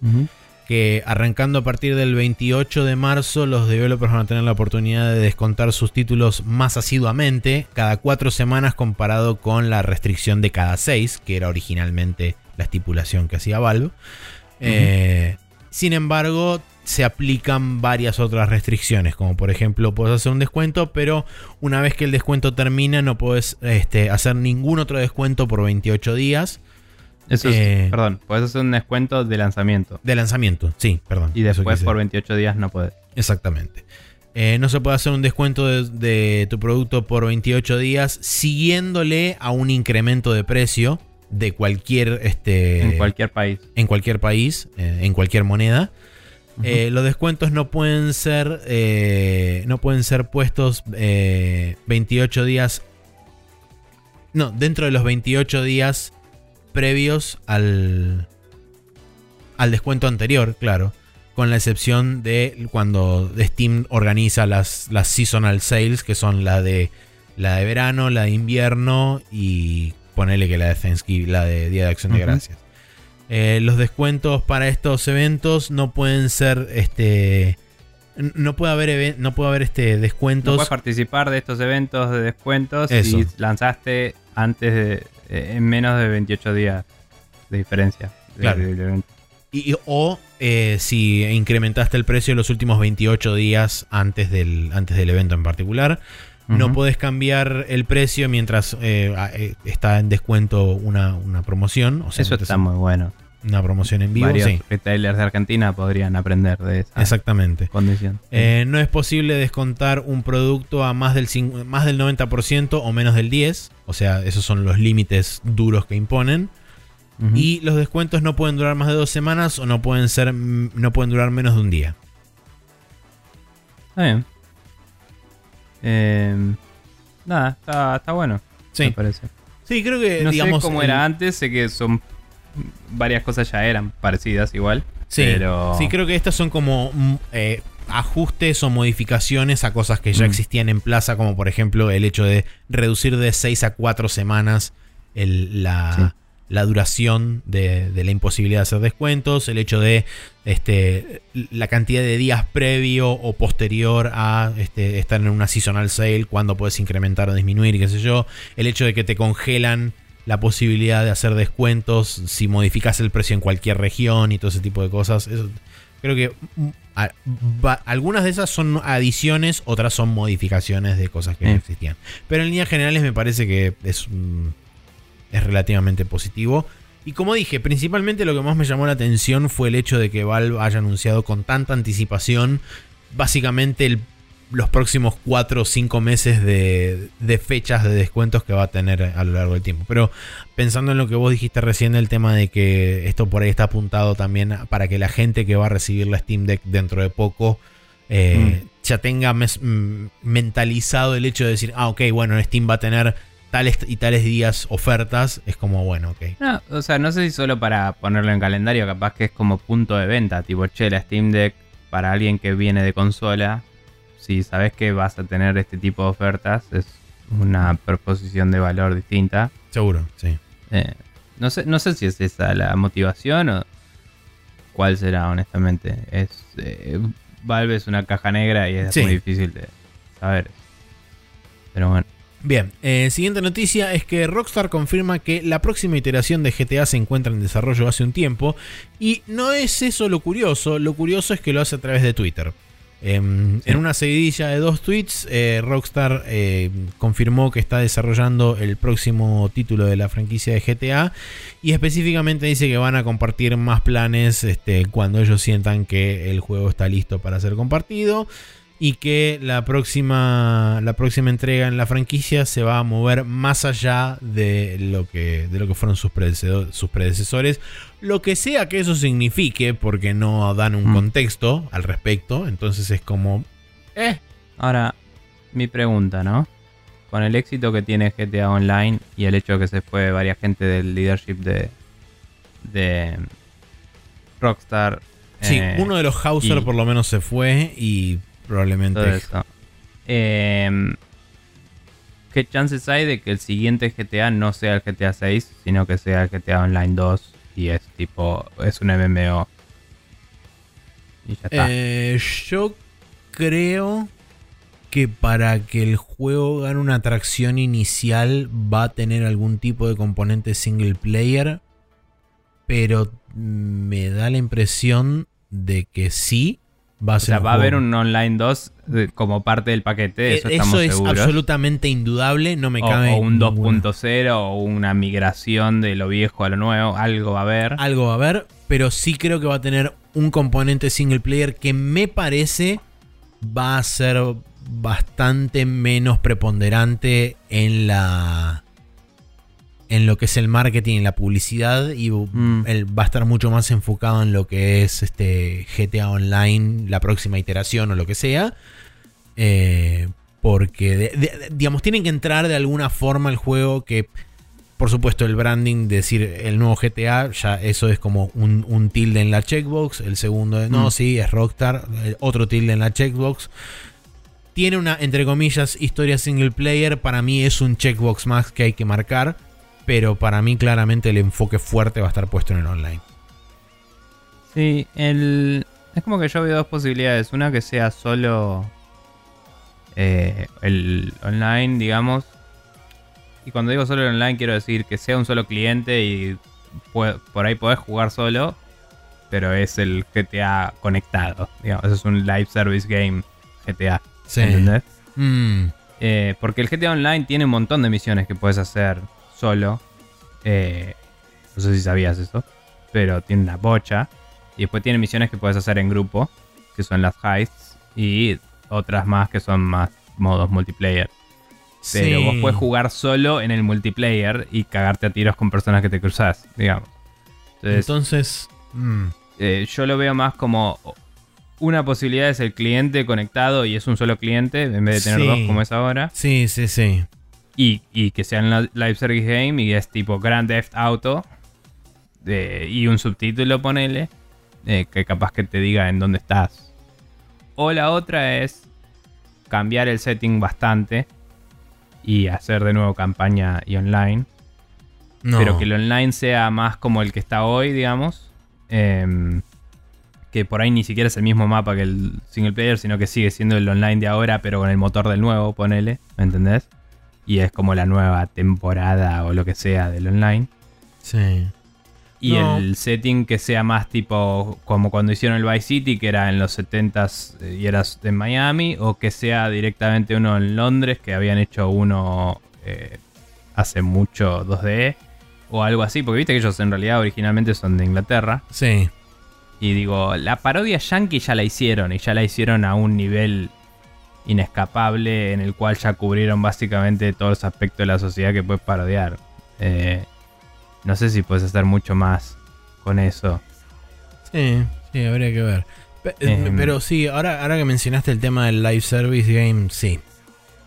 Me parece que ese es el camino. Ese es el Mm. camino que van, a, que van a adoptar. Va a ser un juego always online, donde una vez que entras, lo primero que haces es loguearte. Eh, y lo que no sé, o, o por lo menos me gustaría, me gustaría que tenga, es la posibilidad de vos aislarte de lo que sería el, el, digamos, el, el multiplayer persistente, que donde tenés 72 millones de personas y qué sé yo, donde vos puedas ponerte tipo, que estés online, pero tipo privado o como sea, y que puedas jugar solo completamente lo que sea que planteen como contenido narrativo dentro del juego, por más que no sea una campaña single player. Este, Mm. Sí, no sé. Pero. O sea, sí, o sea. Como eh, tiene, para por mí es una de ejemplo- esas dos. O cambian mucho el setting o. O directamente unifican el online con Claro. el. como tiene, por ejemplo, un- una de las formas que por ahí no es la mejor forma, pero es una forma. Como tienen, por ejemplo, el Bloodborne y tiene el Dark Souls 2 y 3. Que vos podés, este, ni bien arrancás, podés ponerle un password a tu sesión. eh, Para que no, no entre nadie o solamente entre la gente que conoce ese password. En el caso de que quiera ser cooperativo o quiera hacer PvP con una persona en particular. Eh, Mm. Y mientras del otro lado no averigüen cuál es el password de ese, no, nadie puede ingresar este, por la fuerza. Sí, o que sea, abrís el celular en el juego y te conectás a. O sea, siempre estás conectado probablemente, pero eh, abrís el celular en el juego y entras en el modo PvP, digamos. Claro, sí, también. lo que Pero sea. sí, sí, Pero estoy totalmente. Ahora que lo mencionaste, sí, estoy bastante de acuerdo en que me parece que va a ir por ese lado, por el lado del iService. Lo digo porque hoy en día O sea, ya no, porque el 5 ya salió, ya está hace mucho tiempo. De hecho, salió mil veces. Eh, pero cuando salió el 5, habían hecho una campaña para el 5 y una campaña para el online a la vez. Y es un montón de laburo. Sí. Y en el juego vos tenías tres personajes y con el cuarto botón del D-pad cambiabas al del online y era un cambio que tardaba como 5 minutos porque se tenía que conectar y hacer todo en la Play 3. Ujú. Y si vos me decís que tu protagonista es el que vos creás y eh, jugás una sola historia Sí. Y la historia tiene un final, pero después va a haber tipo más campañas que van a seguir saliendo, pueden enfocar los esfuerzos de otra forma. La gente que escribe y la gente que produce las cinemáticas puede laburar en un equipo solo y la gente que hace la tecnología puede laburar en un equipo solo y no tenés que estar paralelizando cosas Sí, sí, sí. sí. que se compiten entre sí y resuelven el mismo problema de distintas formas, ¿viste? No sí, sé. creo, creo que esa va a ser. Por eso me- Mm. eh, ahora poniendo en contexto ese tema de se va, de- digamos, se va a desprender mucho de lo que es los GTAs clásicos. Me parece que viene por ese lado. Viene por el lado de que va a ser un live service game. Y que no vas a tener un personaje, digamos, eh, predefinido como son Michael, Trevor o cualquiera de los otros personajes principales de los GTA previos, sino que va a ser un avatar tuyo donde vos lo vas a crear y qué sé yo, y ese mismo personaje va a ser el que utilices tanto en lo que es la narrativa de la historia como dentro de lo que es el, el- el- el sandbox, ponele, de la ciudad en la que estés. Sí. Em, o sea, de nuevo, la única razón por la que vería una, una campaña single player de nuevo es que cambien el setting bastante. O, o moverlo en la historia, como hicieron con Vice City, o moverlo a otro. Pero país tranquilamente puedes hacer todo en, en un mismo lugar y pon- ponerlo todo dentro del- de la misma burbuja No, de no, tiempo. bueno, sí, podés. Pero. Pero digo. Uy, la puta madre, este camión que pasa a vender cosas. O a comprar cosas. Eh, digo, el- es el único incentivo que vería para que hagan una versión single player. eh, y contar una y enfocarse en contar la historia y no en los live services, digo. Eh, usar. O sea. Porque. o- si vuelven a. Liberty City es como que sería muy parecido, me parece, a lo que jugamos en el 5, aunque sea uno LA y el otro sea Nueva York. ¿Entendés? Es como. eh, lo- los comentarios y las críticas de la sociedad me parece que van por el mismo lado. Eh, Capaz que podría verte un Las Vegas o algo así que. Que so- puedes criticar otras cosas y enfocarte más en otros aspectos, pero sería también muy parecido, me parece, a los excesos y las cosas que te criticaban en Los Ángeles. Entonces es como que. No sé, viste. Pero bueno, veremos. Sí. Eh, no tengo idea. eh, me interesa eh, anecdóticamente porque el GTA 4, aunque no lo terminé, me gustó. Y el 5 me pareció muy bueno cuando lo jugué. Eh, así que si la historia está buena, podría querer jugarlo algún día. Eh, pero veremos. Bien. Em, bien, siguiendo, según un reporte del Business Insider, eh, Google habría, entre comillas, de priorizado Stadia y estaría comenzando a ofrecerlo como servicio a terceros bajo el nombre de Google Stream. Este reporte no le sorprende absolutamente a nadie, es difícil de Ujú. priorizar algo que tenía cero prioridad para empezar. Y eh, ya se estaba hablando de parte de Google Sí. desde antes de, eh, de ya que tenemos a Stadia andando, ¿por qué no les vendemos los servicios a otras personas? Y nosotros ya lo veíamos como el último clavo en el ataúd de esto se va a morir y lo van a convertir en tecnología que quieren licenciarla a otros. Sí. Entonces, la única parte que me parece, entre comillas, nueva de esta noticia es el nombre Google Stream como plataforma de. Como herramienta de, de streaming que podés licenciar vos, developer. digamos. Sí, lo, también lo otro interesante es que aparentemente esto ya se lo, lo estuvo este, workshopeando con otros publishers y qué sé yo, como por ejemplo ofrecérselo, creo que mencionaban acá, a Ubisoft y a Capcom, entre otros, para sus proyectos de juegos cloud, específicamente a Capcom para los proyectos de juegos cloud en Switch. Eh. Como ya tiene su proyecto de Biohazard este, del Resident Evil 7, y no me acuerdo qué otro juego más había en Switch de Capcom que era Cloud. Creo que el Village no estaba anunciado para, para Switch, me parece. El Village estaba para streaming, creo, ¿sí? Para ¿Sí? cloud, ¿o no? Ah, bueno. Eh, pero bueno, la, cuestión, eh, la cuestión es que el, el foco aparentemente va, va a rotar hacia ahí. Lo que no especifica la nota y no lo encontré en otra parte es qué va a pasar con los usuarios de Stadia común, si se va a ir desfasando eso hasta que la, gente se baje completamente. Y esto se va a dedicar solamente a ser una herramienta de streaming, un servicio de streaming proveído a, publishers eh, para que ya sea hagan demos o lo que sea, o, o si van a mantener la rama, digamos, entre comillas, del consumidor final de Stadia, además de paralelamente hacer negocios con la tecnología como es este, a través de Google Stream. Pero no, Em. no se sabe. Yo creo que.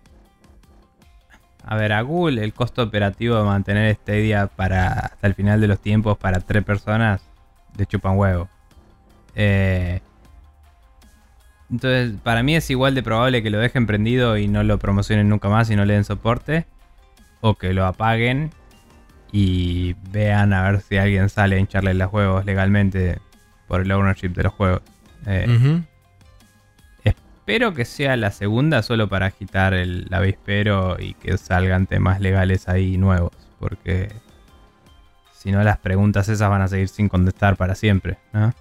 Sí. Em, pero no lo sé. Y en cuanto al servicio, nada. Google es una compañía con soluciones tecnológicas súper complejas y eh, es capaz de proveer ese servicio a otros. Eh, lo único que me preocuparía si yo fuera uno de esos otros es que es poco confiable que una plataforma de Google dure más de 5 segundos.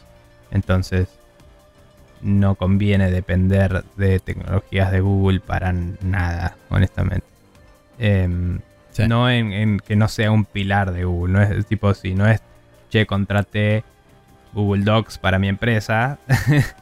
eh, o, o uso Google Mail para, para mi trabajo. Si no son esas dos, es como no, no te conviene. No, no te metas con Google. Busca otra solución. Usa Azure, usa eh, AWS, eh, que es la de Amazon.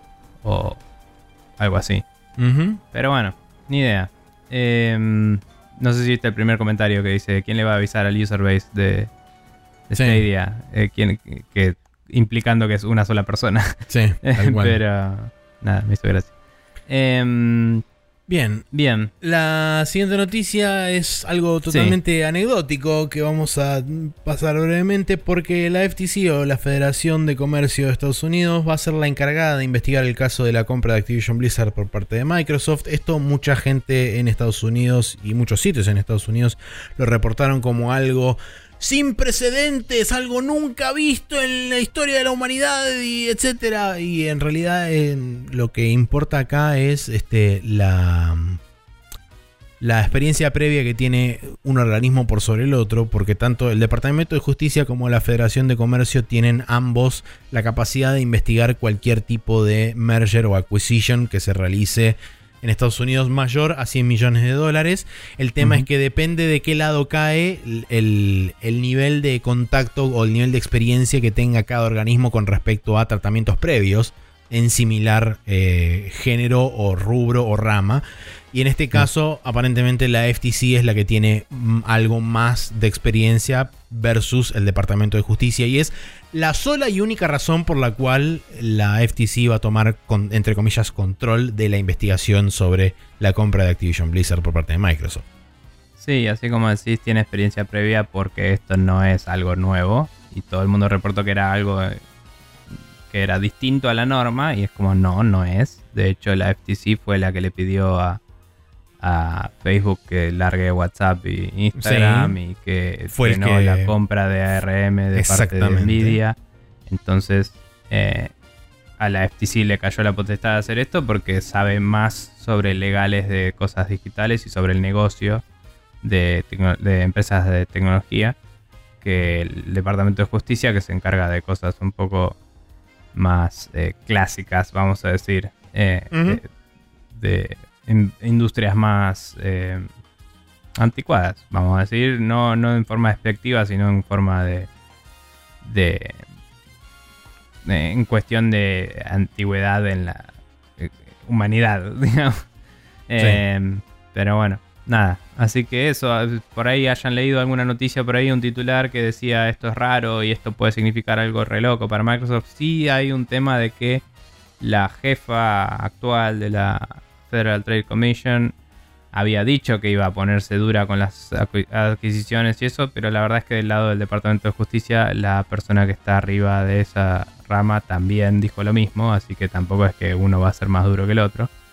Em, esto, uno de los dos iba a ver esta situación y la van a ver. Van a ver qué pasa con Microsoft y con Activision y van a eh, investigar el asunto como sabíamos todos que iban a hacer. Así que eso. Em, bien. Y yo acá puse un update de la situación con los NFTs, que son la cosa que menos nos gusta en la vida hoy en día, pero bueno me pareció que cabía destacar algunas noticias. Primero que nada, Team 17 eh, iba a vender NFTs de Worms que no los vi, pero dicen que son vomitivos y horribles. Y eh, muchos developers que laburan con ellos, porque ellos son publishers también, además de desarrollar Worms. Em, muchos developers eh, se expresaron en repudio de la situación. Eh, directamente puteando, diciendo que no iban a laburar más con ellos hasta que no reviertan esto, que les daba eh, pena, pero que no, no se veían trabajando con gente que les interese este mercado de mierda. Hay uno que literalmente firmó y me encanta, que dijo I hate it here al final de todo. Sí. y, nada, le dieron tanto repudio que en menos de 24 horas panquequearon a lo loco. Y fue la gran. Los escuchamos y decidimos, bla, bla, bla, y nunca decir nos equivocamos, ¿no? Pero, sí, o nunca deberíamos haberlo hecho desde un primer lugar. Sí, pero... no, no, pidieron perdón una mierda, solo dijeron que, eh, eh, ok, no vamos a hacer NFT. Sí. Em, después de eso, EA, eh, e que hace unos meses, a fin de año pasado, el de hecho, e para el cierre del cuarto fiscal anterior. ok. Eh, había dicho que los NFTs eran el futuro de la industria, qué sé yo. Ahora dijo básicamente cuando le preguntaron en la última junta de inversores, eh, dijo, sí, no estamos explorando nada de NFTs ahora mismo. Así que una buena. Em, la otra también es buena, ¿no? Que no hayan seguido adelante los de Team 17. Sí. Pero bueno. También tenemos la noticia de que Troy Baker, el actor de voz que resultó ser bastante hinchapelotas y, y mala persona, eh, por otras cosas, pero además después se alió con una, eh, con una empresa que quería vender, eh, creo que se llama Voice... Voice over NFTs o algo así, una cosa, una cosa no, no, pero estoy pensando cómo era el que se llamaba el producto, pero básicamente es la firma vocal de actores para que después puedas usar eso para generar eh, diálogo con la voz de ese actor. Eh, eso era. Yo no sabía eso, lo escuché en el Jimquisition. Básicamente, eh, eso se puede hacer tranquilamente. O sea, yo voy, grabo mis fonemas y vos después podés generar diálogo con, con una texto. Text to speech usando mis fonemas, ¿no? Como hacen las voces de los GPS o las voces de eh, Google o de Alexa o todos esos. Claro. Em, básicamente Troy Baker se había aliado con una empresa que eh, vendía NFTs que además te otorgaban los derechos de usar estas, estos fonemas. No dándose cuenta como un pelotudo que su trabajo es su voz y cederle la voz a otra persona para que pueda hacer lo que quiera, tal vez no es lo mejor que le puede pasar en su carrera. Es medio imbécil lo que el chabón estaba metiéndose. Y encima, obviamente, NFTs, todo el mundo lo bardió de arriba abajo. El chabón dijo que eran todos unos haters, básicamente, pues un pelotudo. dijo, you can create or you can hate. Sí, eh, eh, un imbécil, el chabón. Y después, o oh casualidad, cuando empezó a bajar mucho el Ethereum y todo eso, el chabón decidió arrepentirse. Y, y decir, ah, no, bueno, al final eh, no, no me voy a meter con esto. Y perdón por haberles dicho haters a los que bla, bla, bla. Eh, y, medio que se arrugó. Eh, cabe destacar también que esta empresa se descubrió que se robaron varias cosas de voice actors que no habían firmado una mierda. sí, exactamente. Eh, así que tranquilo. Em, pero bueno, no todas son buenas noticias de gente quedando en evidencia como pelotudos y al final revirtiendo su curso. Eh, sino que también tenemos noticias como que Konami dijo que va a seguir vendiendo NFTs porque tuvo éxito con los que sacó y quieren seguir vendiendo coleccionables de arte y cosas para sus fans, que son una manga de forros y podrían irse a... eh, podrían vender su, su empresa a alguien que tenga más ganas de hacer algo copado con sus IPs que los que están ahora, honestamente. Em, y por otro lado, Square Enix sigue diciendo que va a hacer algo importante con NFTs algún día, pero brilla por su ausencia. Sí. La estrategia es solo tipo, che, compre mis acciones, que... ¿Eh? Escuchame una cosa. Exactamente. Sí, la, la última noticia que había al respecto de Square Enix y NFTs es lo que te decía yo. La carta de... Eh, no, bueno, pre- previo a eso es este lo que habían anunciado de, mm, de utilizar la, la franquicia de Million Arthur como eh, como una suerte de experimento, si querés, para presentar NFTs justamente de, de esta franquicia de Million Arthur. Mm. Pero no, no hay noticias con respecto a, a si eso avanzó o no. Y tampoco hay noticias con respecto a si Square Enix está haciendo algo o no al respecto de, Square de NFTs o si está investigando. Eh, Hasta ahora lo único que hicieron fue inflar, tratar de inflar sus precios de acciones diciendo vamos a meternos en NFTs. Sí, fue lo único que lograron. Que después de, la, después de la carta de fin de año, las acciones de Square Enix se incrementaron un 7%. Que llegaron a los, al, mismo nivel que estaban días O sea, en antes de defensa, lanzar. Sí. En su defensa, ¿para qué meterte en NFTs si puedes decir que te vas a meter en NFTs Y no ganar hacer plata? nada, claro, tal cual. Claro. Eh, pero, Pero bueno. bueno. sí, e- esa es la historia con los NFTs. Estamos parados hoy en día.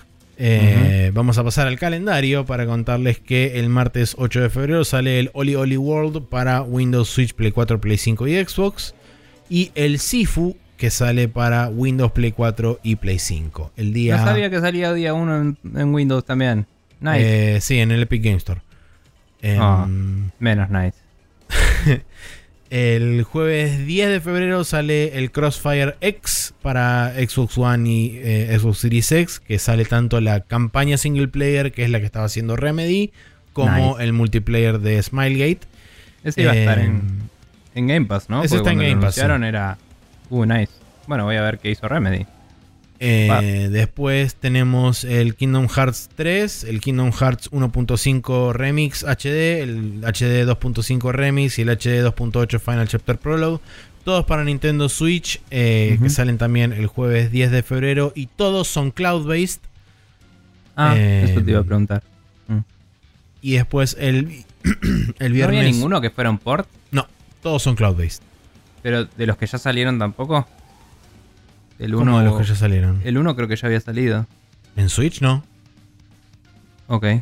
No, están saliendo No, por o sea, habían vez. anunciado toda la franquicia para Switch. Entonces, si está saliendo el 1.5, yo asumí que ya había salido el 1. Es que el 1.5 es la colección donde viene el 1, el Chains of Ah, Memories y y, el- bla bla bla. ok. Son, son- cada uno de estos son como tres juegos eh, contenidos dentro de cada uno, excepto bien, el Kingdom pensé que Hearts era 3. una segunda oleada de algo que ya había salido listo, no dije nada. No.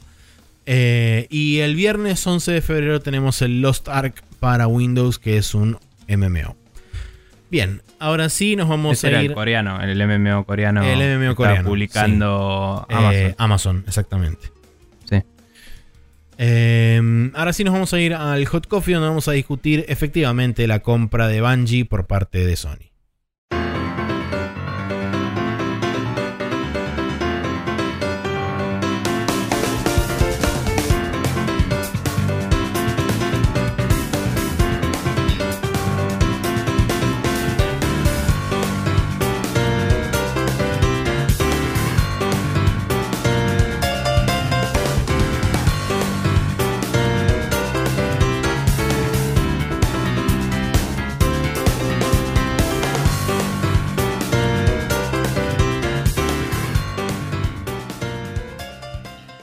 Aquí estamos, como dije, en el Hot Coffee, donde vamos a charlar un rato sobre la adquisición de Bungie por parte de Sony por Ujú. 3.600 millones de dólares. Ya fue confirmado el número. Y hay un montón de aristas diferentes sobre las cuales uno puede atacar este tema. Principalmente me gustaría arrancar por algo que no está listado acá del todo, que es eh, el aparente cambio abrupto y repentino de estrategia por parte de. Sony que parece haber salido de la nada, pero como yo listé acá, hay un antecedente previo de un indicio que daba la potencial pista de que esto se venía en, en el horizonte de Sony en algún momento. ¿Por qué? Porque en 2020 Sony había presentado una oferta para comprar Leiyu, que Leiyu es este, la compañía padre de Digital Extremes, que tiene Warframe a su cargo. Eh, pero fue superada la oferta por Tencent y Tencent finalmente terminó comprando Leiyu eh, por alrededor de 1.500, 1.600 millones de dólares, una cosa así, ahora no me acuerdo exactamente la cifra, pero digamos que este era el primer indicio de que Sony estaba buscando a alguien con know-how sobre cómo hacer un live service game y cómo hacer games as a service de alguna forma y qué sé yo. Sí, el- cambio de negocio que estás implicando es que Sony se destaca a sí misma como productora de juegos single player. Che, hoy está como loca la calle, acaba de tocar bocina otro pelotudo, no sé qué se pasa con el ruido. Bueno, em, Sony se destaca a sí misma y dice, eh, somos los que tenemos la experiencia single player, pero de golpe eh, compra eh, Bungie, eh, anuncia la compra de Bungie y en todas las conversaciones, algo que, de lo que está destacando es que Bungie tiene experiencia con Games as a Service y que vemos oportunidades ahí, qué sé yo, bla, bla, bla. No sé si es un cambio absoluto. No, yo no creo que sea un de- cambio Yo absoluto. lo veo más como un complemento. eh, Sí. como que van a... Si querés discutamos toda la noticia y después hablamos de la dale, estrategia, ¿no? sí. Pero sí Eh, voy a decir que a mí me parece que eh, no sé si es solo culpa de Jim Ryan o eh, eh, de la empresa o si Jim Ryan tomó la decisión y la empresa tuvo que articular alrededor de él. Pero todas las pelotudeces que se estuvieron poniendo en la boca todo este tiempo de miren qué experiencias increíbles que hacemos en primera de, de- de- First party. de single, Exclusivas. single player, first party, qué sé yo, y solo las van a obtener acá, no les juegan a favor para después hacer esto y decirte vamos a ir con live service. Sí. A, a mí me genera un choque. No creo que al común de la gente se lo genere. Pero alguien que está atento es como, che, sigo sin saber qué carajo tenés en la cabeza, honestamente. Pero Sí. bueno. Pero bueno, eh, digamos, seguir, en lo que sí. fue, en lo que fue el anuncio de prensa, tanto del lado de PlayStation como del lado de Bungie, específicamente hicieron énfasis en lo que es la independencia de Bungie. Bungie va a operar como una subsidiaria independiente de PlayStation, o sea, no va a estar asociado a lo que es el conglomerado de PlayStation Studios. Eh, de la misma forma va a tener la capacidad de autopublicar sus propios juegos, ya sean eh, actuales o futuros. Y Sí. Eh, va a tener total libertad de operar en donde. en la plataforma que ellos consideren. Independientemente de este. De lo que. De lo que haga Sony por, por su parte. O sea, si. De hecho, ya lo confirmaron que Destiny va a continuar siguiendo. eh, se- seguir siendo multiplataforma. eh, Y todos los juegos que vengan a futuro potencialmente también podrían operar en múltiples plataformas. Y no habría entre comillas, no habría ninguna diferencia con respecto a exclusividades ni, ni cosas temporalmente este, eh, encerradas en un ecosistema por sobre otro y qué sé yo. Eso por ahí se puede discutir más No sé. adelante, pero Puede digamos que... temporales o Exactamente, pero digamos que partes de contenido y no del juego, capaz, que Sí. se la promesa es esa, de que Bungie va a seguir operando de forma independiente. De, de ambos lados, tanto de PlayStation como de Bungie, es como lo dejaron bastante en Mm. claro eso, por un lado. Del lado de PlayStation también hacen bastante eco sobre que ellos quieren establecer una, una suerte de, de knowledge base dentro de, su, dentro de su ecosistema de estudios para generar juegos, este, juegos live, eh, live service o games as a service. Em, y eh, por otro lado también eh, tenía listado acá, bueno, que aparentemente, esto vino un par de días después, eh, aparentemente de los 3.600 millones de dólares, 1.200 millones de dólares están destinados a retención de empleados clave, que eh, como yo te pasé en un video hoy de Jueglo, Sí. a lo que se reduce muy sucintamente es que aparentemente Sony paga dos tercios de esos 3.600 millones de dólares durante la compra, o sea, ahora, y los 1200 restantes, que es lo que está atado a retención de personal durante los próximos potencialmente 3 años, que es un periodo bastante clásico y normal para establecer como eh, periodo de retención de empleados clave o de, de empleados de, de alta prioridad, como ellos lo- los podrían denominar. Que yo no sé eso cómo funciona exactamente, si eso ya se divide entre... Porque lo que se hablaba cuando salió la noticia de la retención era que a cada empleado de los que se consideraba clave estos eh, le tocaba como 80 millones de dólares Y no, no es así. Supongo que te estaban diciendo Sanata. Pero lo que digo es, si se va un porcentaje de esas personas, em, ¿significa que paga menos Sony? O sea, eh, ¿paga No, por sí. per cápita o se cancela esa parte y no se paga el tercer tercio si no llega a cierto nivel de retención? Significa que este, a medida que vos vas cumpliendo este, determinados milestones eh, en cuanto a, a- a- a, este, bloques de tiempo se refiere, establecidos también seguramente por un contrato, vos te vas acercando cada vez más al máximo posible de obtención de tu paga. Por ejemplo, si vos estableciste que tu cláusula de retención es de ponerle un millón de dólares a tres años, si vos te vas a los seis meses es una plata, si te vas a los 12 es otra plata, si te vas a los O sea, que es 18 un presupuesto que se divide después entre los empleados por contratos individuales. Exactamente. Ok, listo.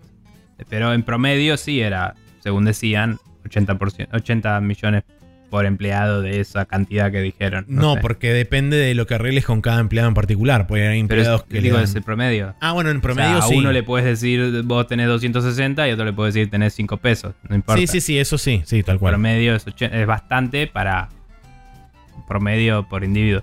Sí. Igual sí, o sea, eh, lo va financiando y de paso incentiva a que se quede el talento. Tiene mucho sentido para Sony ese regla. Sí. Em, nada. Eh, también, como listaste acá, en su reporte fiscal eh, dijeron que quieren hacer 10 juegos live service para eh, 2026. 2026. Em, no sé si eso incluye la adquisición de juegos ya hechos como lo es el Destiny, por ejemplo. Eh, sí se sabe que eh, Bungie ya estaba empezando su siguiente eh, proyecto, que no Sí. necesariamente es un Destiny. que estaba financiado eh, en parte por NetEase, que habían recibido una inversión de 100 millones de dólares en 2018-2019. Eh, así que eso tampoco sabemos qué tan avanzado está, pero sí sabemos que estamos a dos años del final de los 10 años de Destiny que prometieron al principio. Sí asumimos que el Destiny 2 es parte de los 10 años de Destiny, porque el Destiny duró como 3, pero no Sí. importa.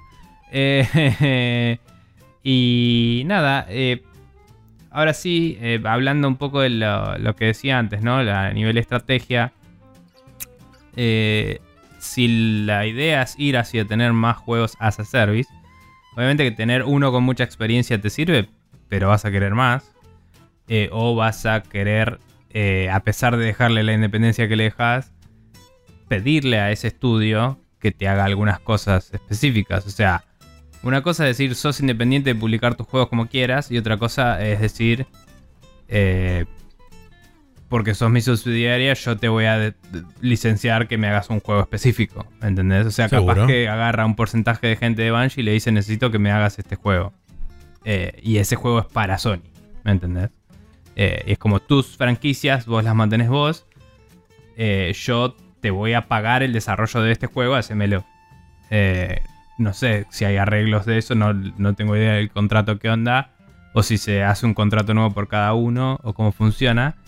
Pero el licenciamiento de juegos a un second party, como hablábamos antes, podría ser análogo a algo que podría hacer Sony tranquilamente. Decirle, che, haceme un juego como para poner en PlayStation Plus que juegue de a 4 y tenga estas condiciones, ¿me entendés? Mm. O haceme un. O, o incentivarlos a, a- a llevar sus franquicias a algunos lugares y después, aunque tengan la libertad de decisión, es como, bueno, pero ¿quién te está dando la plata? O sea, no. Para mí la libertad de decisión está expresada de una forma que, como decía Joeglo, es llamativo, no es así como funcionan los arreglos de compra en general. Entonces hay que ver qué significa eso. Pero para mí significa, vos seguís haciendo tus juegos como quieras, pero cada tanto te voy a pedir yo algo. y eso lo vas a tener que hacer. Sí, Eh, a mí la, la impresión también que me da esto, por eso también hablé de una suerte de, de rotación en la estrategia o de, de, digamos, de, de disparar en una, en una dirección relativamente diferente. Porque primero y principal, esto les da acceso a un, a un revenue stream que es básicamente constante a Sí, través de los, a través de los, de los juegos, eh, de los Games as a Service. Vos tenés un, un ingreso constante de dinero que vos parte de ese, de, esa- de ese ingreso de dinero seguramente lo vas a reinvertir en otras cosas, como pueden ser, por ejemplo, experiencias super premium single player y qué sé yo. O sea, vas a utilizar Pero digamos, parte- comparativo a mm, gastar una pelotuda cantidad de plata en marketing y después depender de los primeros dos meses de cómo le fue al God of War para saber si seguís teniendo plata o no. Sí. Eh, el Games as a Service tiene mucho más sentido para Sony, para seguir a flote. que para la gente que por ahí no se acuerda de esto, Sony tenía una, una división exclusiva que se dedicaba a lo que eran MMOs, la parte online y qué sé yo, que era Sony Online Sony Entertainment. Entertainment. Eh, no, Sony Online. Creo que se llamó de las dos formas en algún momento.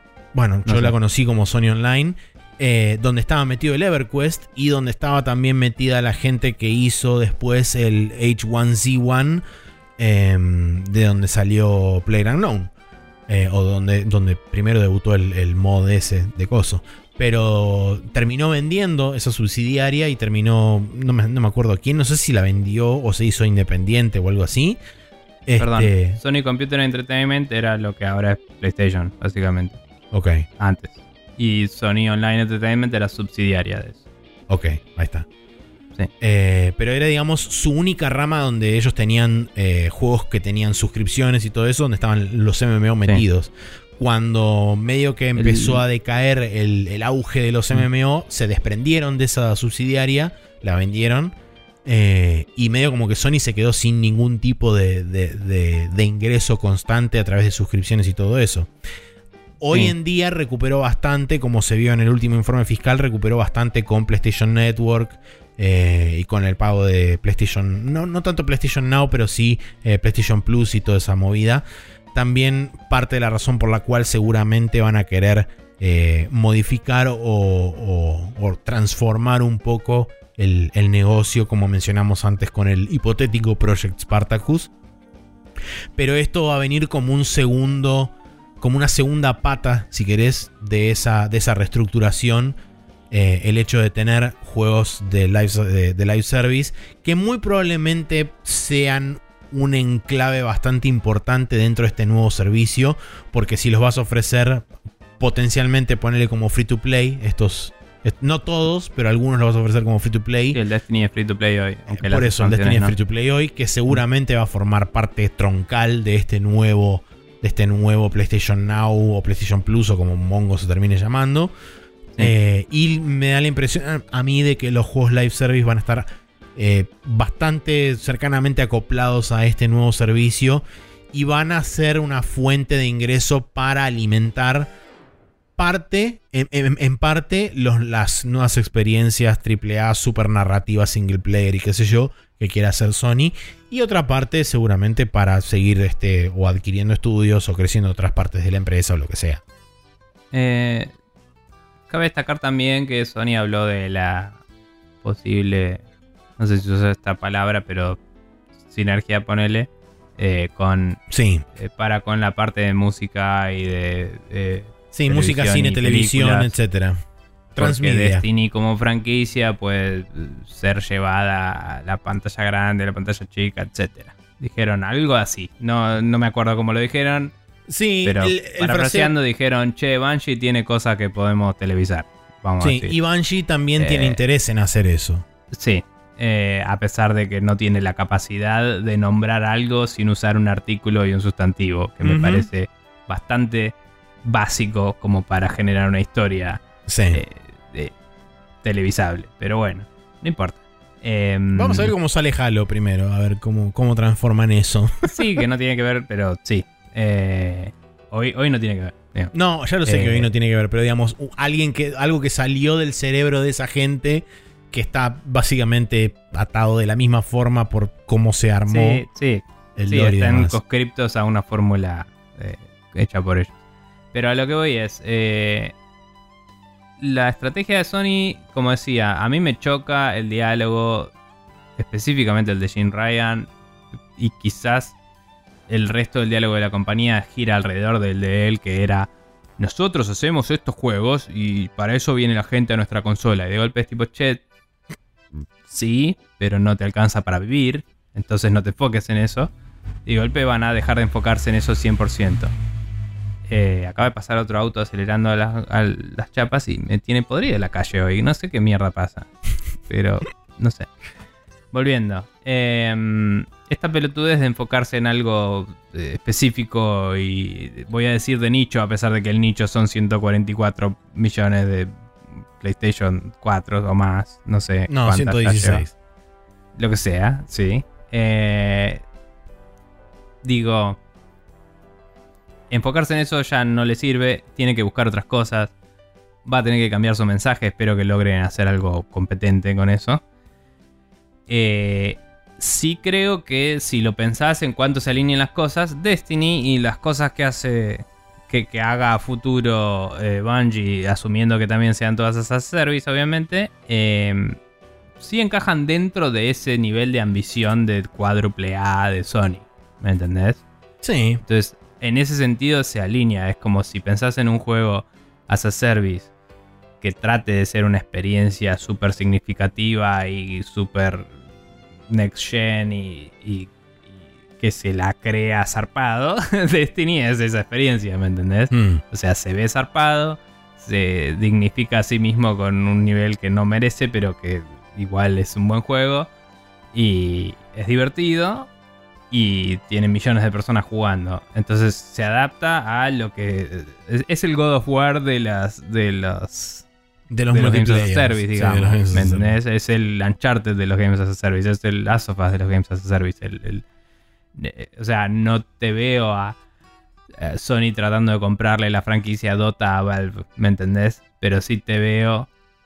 Che, Destiny es un juego pretencioso y, y que le puede dar plata a Sony. Entonces a Sony le interesa porque tiene juegos pretenciosos. Sí, la pregunta es: pensado ¿invierte en otros estudios que tienen otros juegos así que ahora no se me ocurren? ¿O va a tratar de generar otros juegos así y usar la expertise de Bungie como disparador que me parece insuficiente, honestamente. O sea, No. te lo venden como que esto va a ser el primer paso y es tipo, bueno, pero ¿cuál es el segundo? Pues si el segundo es mirarle la tarea a Bungie y copiársela, no sé si vamos a ir a algún lado. Yo creo que el segundo paso es que ya debe haber eh, reuniones en la gran mayoría de los estudios importantes de PlayStation Studios, como nombrar, por ejemplo, Santa Mónica, Insomniac, Naughty Dog, Guerrilla y... Bueno, el, está anunciado hace mil años el multiplayer de Last of Us 2, que podría ser un juego as a service con mucho tiempo de Va vida, porque con todo lo que está tardando en salir, probablemente mutó bastante a algo que pasó de ser eh, un team, un, eh, team deathmatch a algo más permanente, seguramente. Para mí no hay duda de que va a hacerlo. Y ese va a ser el, el, digamos, el primer juego que por ahí va a recibir un poco de, impa- de input del lado de Bungie. Pero Mm. va a ser un juego que va a ser trabajado, entre comillas, en vivo. Eh, o sea, va a ser un juego que va a ser lanzado y va a, ser- va a evolucionar medio Sí. este, mientras existe. Por otro lado, me parece que tanto, como dije, Insomnia, Guerrilla y, eh, eh, y Santa Mónica, los tres estudios van a tener como mínimo un equipo cada uno trabajando en prototipar y diseñar y qué sé yo, Mm. un live service mínimo cada uno. Sumémosle a que parte de las declaraciones de Jim Ryan también hablan específicamente de que ellos no terminaron con las adquisiciones, que tienen más adquisiciones planeadas. Sí, De eh, hecho- Sony tenía guardados 12 mil millones de dólares para adquisiciones. Sony entera, no solo PlayStation. Claro, Sony Corporation es eso. Y Eran esos- 18.000, eso- de los cuales descontamos estos 3.600 y quedan alrededor de 14. 18, ok. Bueno, igual no sé si descontamos los 3.000 y pico porque si son para este año solo tenés que descontar 2.000 y pico. Es verdad, sí. Descontás 2.000 y Eh. pico, te quedan 15 y monedas, o 16, si querés, para redondear. Y de, de ahí, este, no tengo ahora el desglose pormenorizado de qué es lo que supuestamente tenía asignada cada, este, cada subsidiaria de Sony. Pero en algunos lugares leí que a PlayStation le correspondía alrededor de 8, en otros lugares leí que le correspondía 5, en otros lugares leí que Ah, le, quedaban como uno y medio. Por No eso, eh, es como muy dispar la No suma. sabía que ya estaba dividido. Pensé que era más como tráiganme pitches y lo vemos. digamos. Sí, creo que ya estaba preasignado por eso, pero Mm. no sé de dónde salió esa info, así que no te sabría decir. Debe además, ser como de una dije, ronda de inversores de Sí. Sony. además, como dije, los números son súper dispares, no es que están todos tipo alrededor No, no. De, una, de una cifra similar. Tipo, algunos tiran 8, otros tiran 5, otros tiran 2. Entonces, como no sé cuál es el número, pero digamos que al final del día lo que, lo que cuenta es que todavía PlayStation tiene una guita X para hacer como mínimo una o más adquisiciones. Que sabiendo esto y sabiendo las declaraciones de Jim Ryan, hoy en día te digo con más seguridad de que cada vez veo más lejos la posibilidad de que PlayStation compre un estudio, eh, un estudio japonés o un publisher japonés. Lo único que debería, sabiendo esto, que podría querer. Square Enix por Final es- Fantasy 14. Eh, a ver, Square Enix hace rato que le eh, surgió la pregunta de si le interesaría. Eh, Final, Final Fantasy XIV es el- uno de los juegos más exitosos de la vida hoy. Por eso. Y mm, como dijeron varios medios, ya tiene la fidelidad de Square Enix sin tener que mover un dedo. Así que Sí. quizás le conviene invertir sus, su plata en otro lado. Eh, yo lo veo más posible a Capcom por la posibilidad de, ahora que ellos tienen el brand de Evo, meterle fichas a hacer Street Fighter. 6. eh, Street Fighter como franquicia Ah, ok, sí. ad eternum, ¿me entendés? Y ser el dueño de Street Fighter y dominar el espacio del juego de pelea. Eh, no, es un Game as a Service super heavy, pero sí es un lugar muy visible que te da. eh, que eh, sería, si lo haces bien y lo manejas bien, sería dominar ese espacio. digamos. Porque Sí. Street Fighter sigue siendo el juego de cabecera en cuanto a renombre, aunque el Smash eh, sea más técnico, ponele, o eh, que no sé si es verdad, pero estoy diciendo, o el Mortal Kombat sea más cabeza, o lo que sea, el, el Street Fighter sigue siendo el que la gente quiere ver eh, en, en la Evo, digo, para hacer, para potenciar lo de la Evo y, y- y- y destacarse en ese espacio. A ver. Diversificar, ¿no? no necesariamente solo apuntar a live services tipo Destiny. Sí, o sea, por un lado en- entiendo la línea de pensamiento, por el otro, eh, lo que es el núcleo de los juegos de pelea en general y lo que es el mercado de los juegos de pelea en general, si bien Sí, hoy no en día tanto. Creció bastante con respecto a lo que era hace 10 años o con respecto a lo que era inclusive cuando reapareció Street Fighter y medio como que le dio vuelta, le dio arranque de nuevo Bueno, a, la, a la movida de, de los juegos de pelea, sí. Capcom también te trae Monster Hunter. Seguro, sí, sí, sí, sí. Sí. Que está el online que estaba en Corea. No sé cómo le fue. Que ya Eh, cerró. De hecho, todos los juegos online de, de Monster Hunter cerraron. Está bien, no sé si en su momento juntó plata o no. Pero es un juego que. Sí, Tranquilamente podría ser orientado a live services en varias cosas con Sí. los eventos que tiene y eso. eh, y, y los car promotions que tienen, que son publicidad al final del día. Eh, no sé, pues, o sea. ¿Qué sé yo? Eh, puede ser. Personalmente, igualmente no, no lo veo tan Mm. viable. O sea, me da la impresión de que Sony de buscar va a ir a buscar más estudios occidentales que estén trabajando en, en juegos eh, así, juegos de tipo Games as a Service o Live Service Games. Eh, y además, eh, por supuesto, fomentando la, la creación de, de este tipo de juegos internamente. Em, Em, ¿Qué te parece que va a pasar con el Gran Turismo 7, por ejemplo? Estuvo la, la State of Play de Gran Turismo. sí, no la vi. Em, nos- eh, yo la vi medio por arriba. Se veía mm, como un Gran Turismo más. eh, los autos se veían un poquitín plasticosos porque tiene todo el tiempo... O sea, no sé si le pones en modo performance y se lo desactiva, pero hay un modo en el que tenés ray tracing todo el tiempo en el auto y es ridículo. O sea, los reflejos son increíbles, pero tiene un trade-off. O sea, los autos no son... Tan no se ven poly. tan increíbles como el Forza. Claro. Eh, eh, o sea, las luces son mucho más dinámicas y los reflejos son mucho más reales.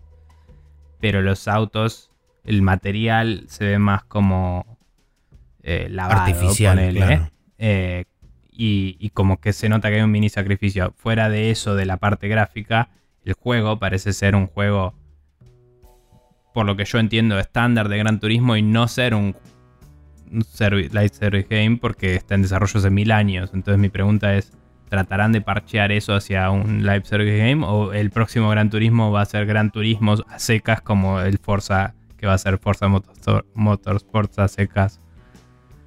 ¿O te parece que Gran Turismo va a seguir siendo así y van a buscar nuevas franquicias para live service? Gran Turismo puede ser un candidato. Eh, de hecho, Gran Turismo Sport fue medio tratado así, pero solamente en un nicho muy particular que era para la gente que se dedica a hacer e-racing. Este.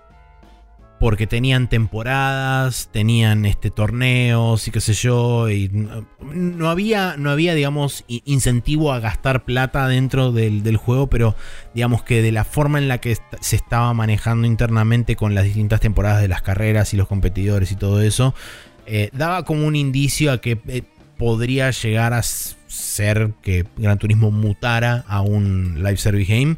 No lo veo Mm. pasando con el 7. Sí quizás lo vería como un, como un potencial candidato. Pero no sé si entraría dentro de estos 10 juegos que ellos prometen para 2026 porque no veo ni en pedo lanzando un Gran Turismo nuevo en Mm. 3 años.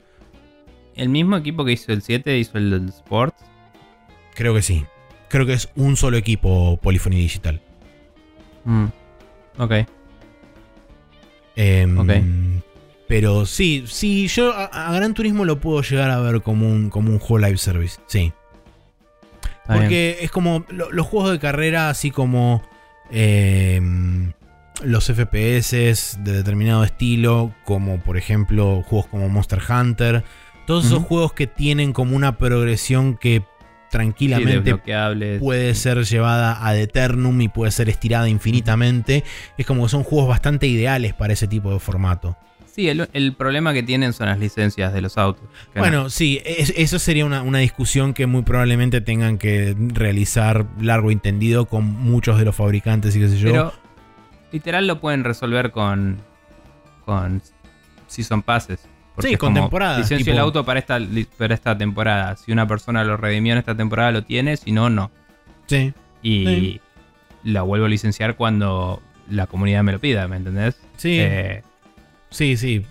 En ese sentido, inclusive. Bueno, era una tangente. Estoy Sí, pensando no, qué puede hacer Sony con live services. Yo creo que están. O sea, me parece que es una gran adquisición Bungie para Sony. Me parece que es un. eh, una buena inversión de su plata. Me parece que es un estudio que les va a rendir. Sí, me parece que el diálogo que están estableciendo de.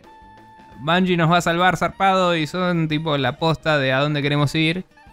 Es un poco poner, por lo menos a nivel de PR, ¿no? De relaciones públicas, estás poniendo todos los, hue- los huevos en una canasta. Y espero que no sea así. o sea, espero que haya una estrategia de fondo más profunda y no la veo y estoy tratando de encontrar cuál es. Porque, de nuevo, la forma en la que lo frasean de no, porque ellos nos traen una experiencia con Games as a Service es tipo, ok. Pero no veo que estés haciendo nada más en ese espacio todavía. O que estés preparándote para hacerlo. Entonces estoy tratando de adivinar cuál es la estrategia. Porque Bungie Seguro. no les va a dirigir todos estos proyectos. no- a menos que hagan la gran, bueno, vos sos Vincent Pela, hace todo. pero, No, sí, más vale. pero bueno. Eh, sí, y también creo que, bueno, eh, no sé, también de- depende mucho por ahí qué tan metido estés y es, es difícil por ahí separarse un poco en, en nuestro caso particular de, de- de lo cerca que estamos de- de- del día a día de las noticias de videojuegos y qué sé yo. Pero no sé cuál fue el impacto, digamos, para el vamos a decirle, usuario opinión promedio de, pública. de- de PlayStation o la opinión pública de PlayStation? ¿Cómo fue recibido el mensaje de Jim Ryan de decir, no, porque Bungie, El Salvador y qué sé yo, y todo eso?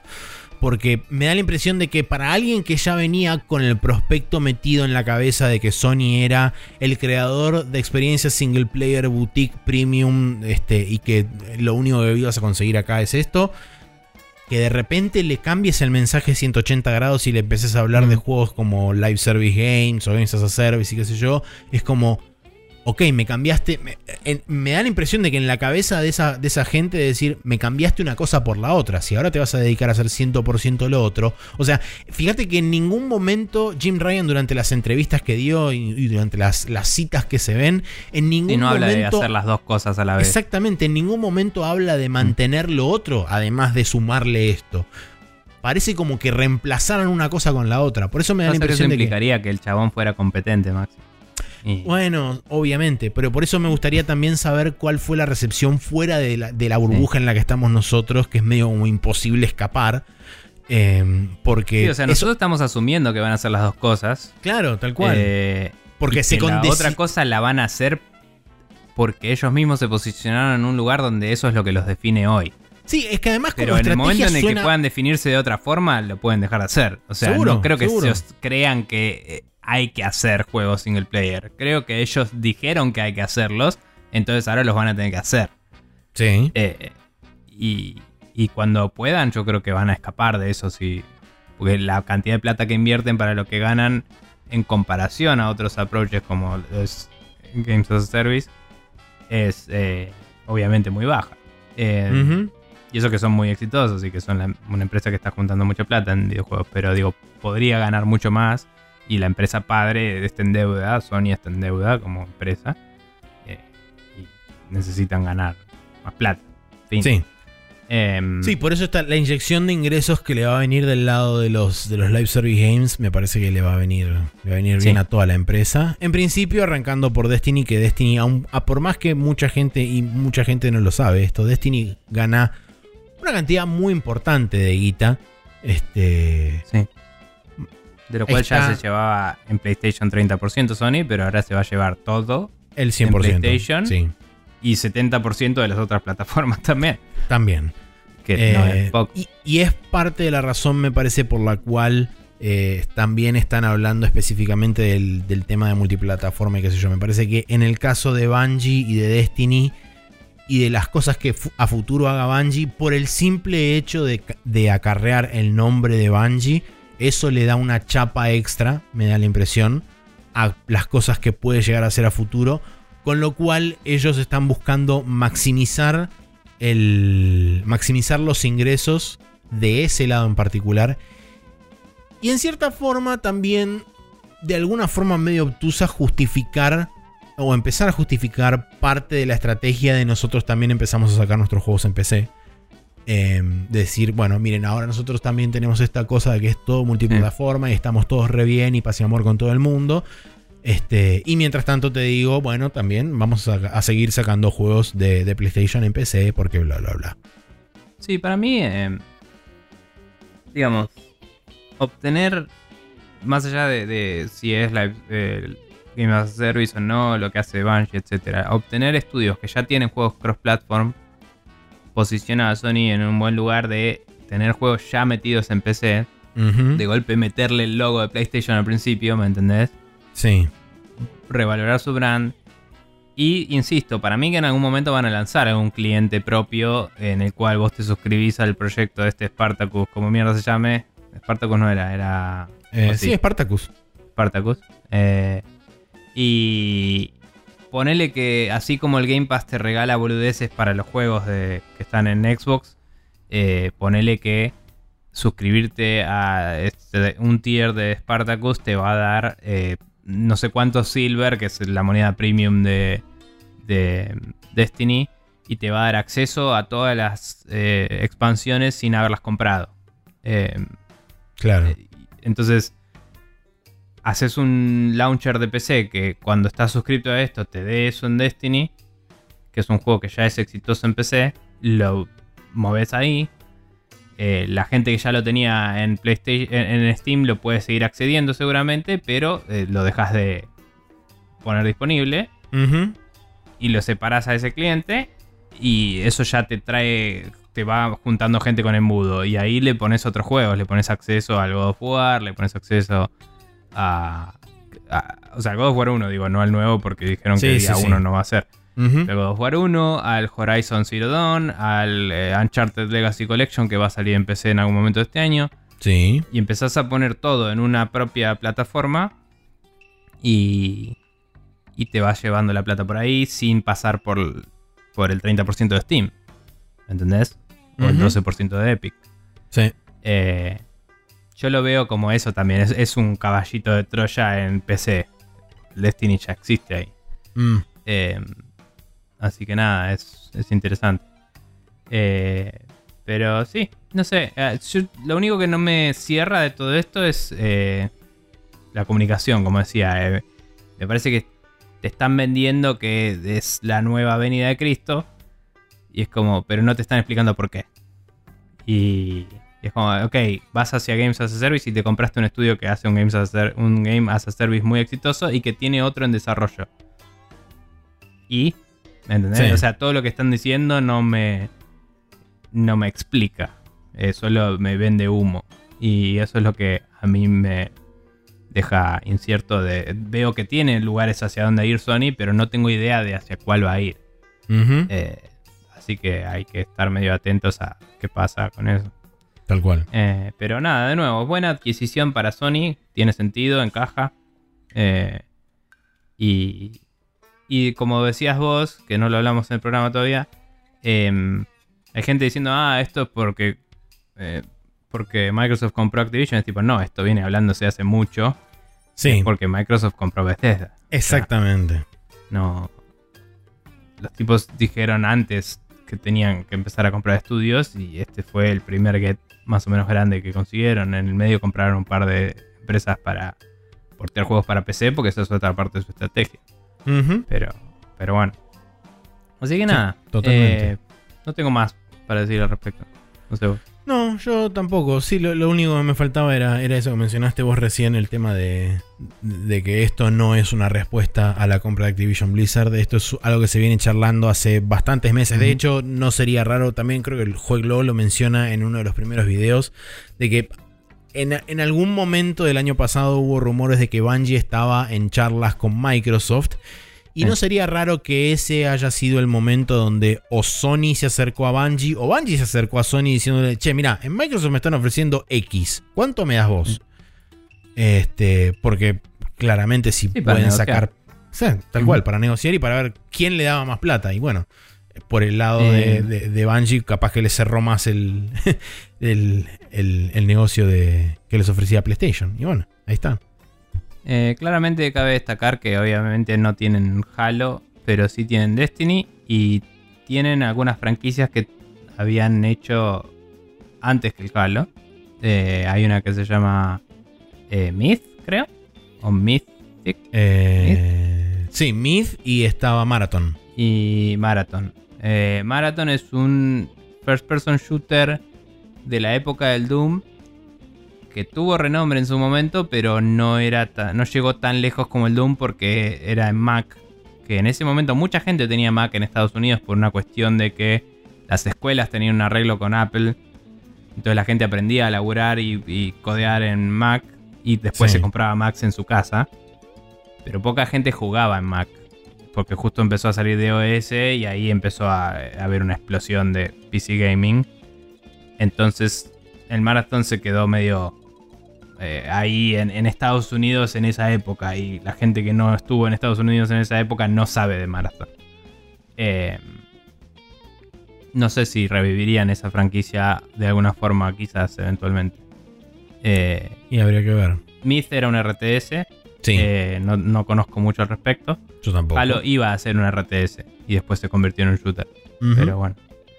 Eh, nada, eso. Eh, no sé si tienen alguna franquicia más que no conozco, pero Eh, ah, no- no sé cuál es el estado, el, el estado final de Oni, que era la otra, la otra franquicia que no terminó capitalizando en- nunca en un juego. Pero sé que estaba asociado, no recuerdo si a Take Two o a Rockstar o alguno de esos, pero no sé, no sé si se la terminó quedando Rockstar o Take Two o el publisher que tenían en, en su momento No sé, asociado. pero acabo de encontrar un video de media hora sobre la franquicia perdida de Bungie llamada Oni y me lo voy a ver después a ver qué. Perfecto, pero- bien. Reportaremos la semana que viene, supongo, entonces.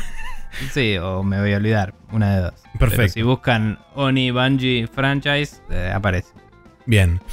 Eh, bueno, no, no tenemos muchos más comentarios para hacer. Eh, si quieren ustedes opinar o comentarnos sus, sus expectativas o qué pensaban ustedes o qué piensan ustedes o cómo va a manejarse Sony hasta ahora o inclusive si son de esas personas que no siguen asiduamente la industria y nos quieren contar cuál fue su, su interpretación de- del anuncio que hizo PlayStation comprando Bungie y todo lo que lo rodeó, eh, ¿por dónde pueden contactarnos? Bien, nos pueden escribir un mail eh, a sprechonews.gmail.com, nos pueden tuitear a sprechonews, nos pueden escribir en Instagram, en eh, instagram.com barra. Eh, y también nos pueden mandar preguntas, si quieren, a sprechonews.com barra preguntas. Muy bien, así entonces damos por terminado este Hot Coffee. Nos vamos a ir a la última sección de este programa que como siempre, o como casi siempre, es el Special Move.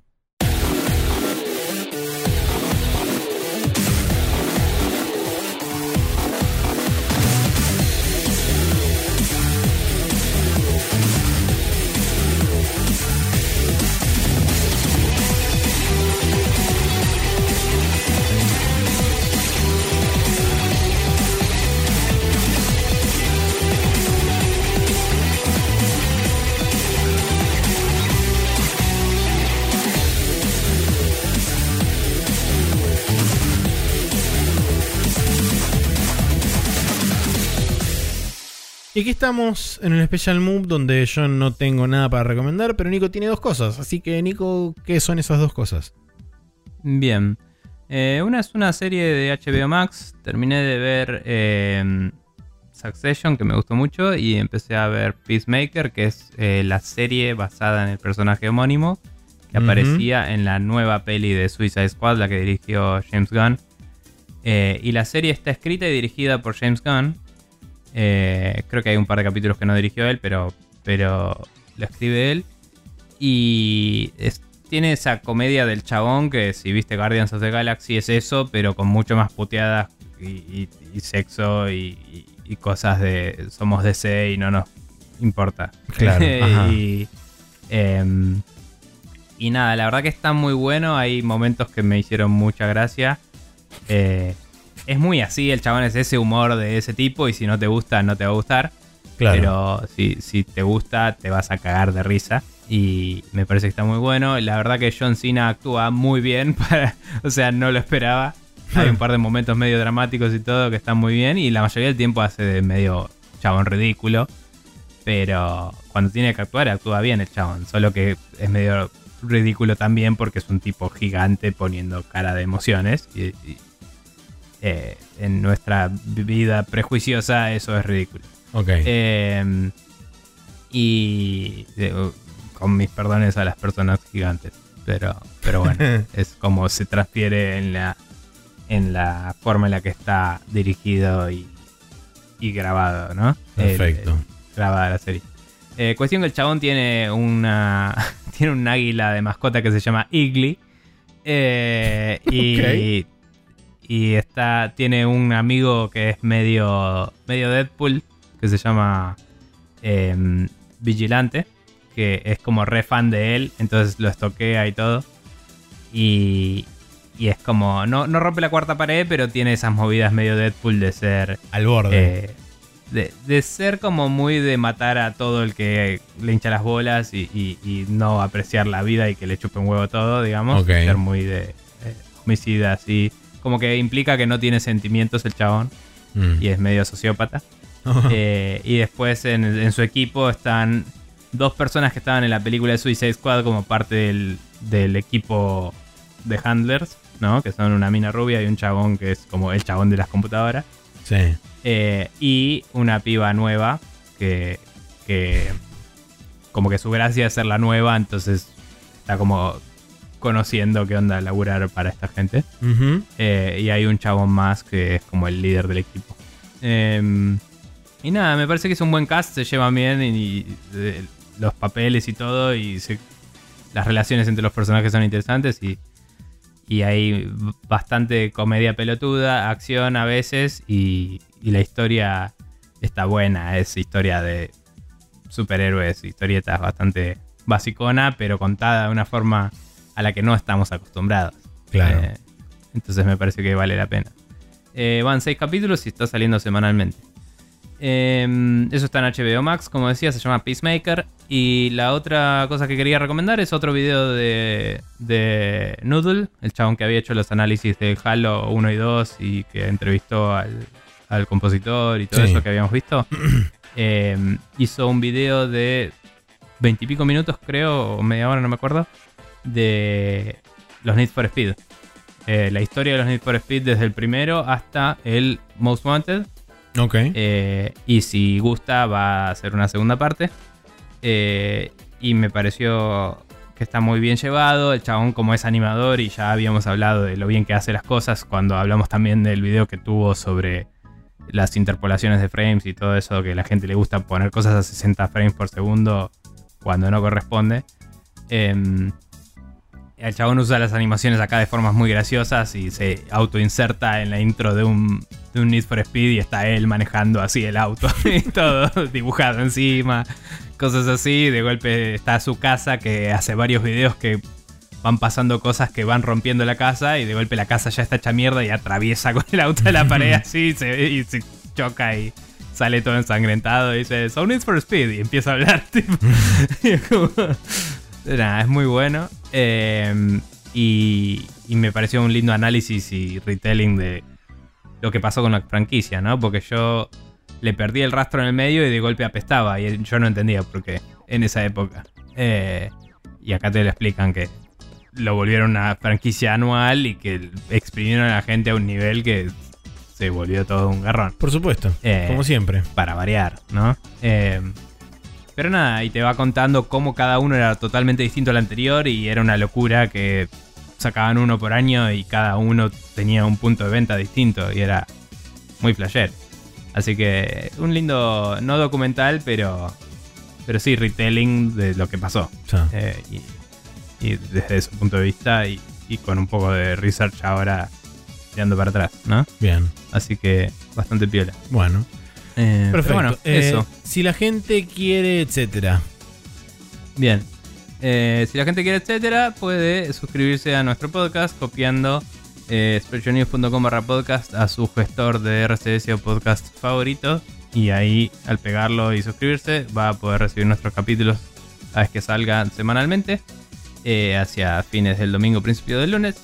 Eh, también eh, estamos en archive.org, donde están subidos todos nuestros capítulos. Estamos en eh, Spotify cuando Spotify quiere. Estamos en Apple Podcast, estamos en Google Play Podcast, estamos en iHeartRadio, estamos en Podcast Addict y en muchas otras plataformas dando vueltas por la internet. Así que nos buscan como Spreadshot News sí. y estamos. Perfecto, bien. En sí, entonces es como damos por concluido un nuevo episodio de Spreadshot News Podcast. Nos vemos la semana que viene. Eh, bendito sea este clima que ojalá se mantenga eternamente. Y eh, nos vemos la semana que viene, supongo.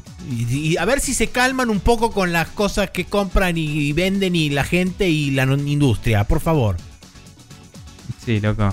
Un descanso cada tanto.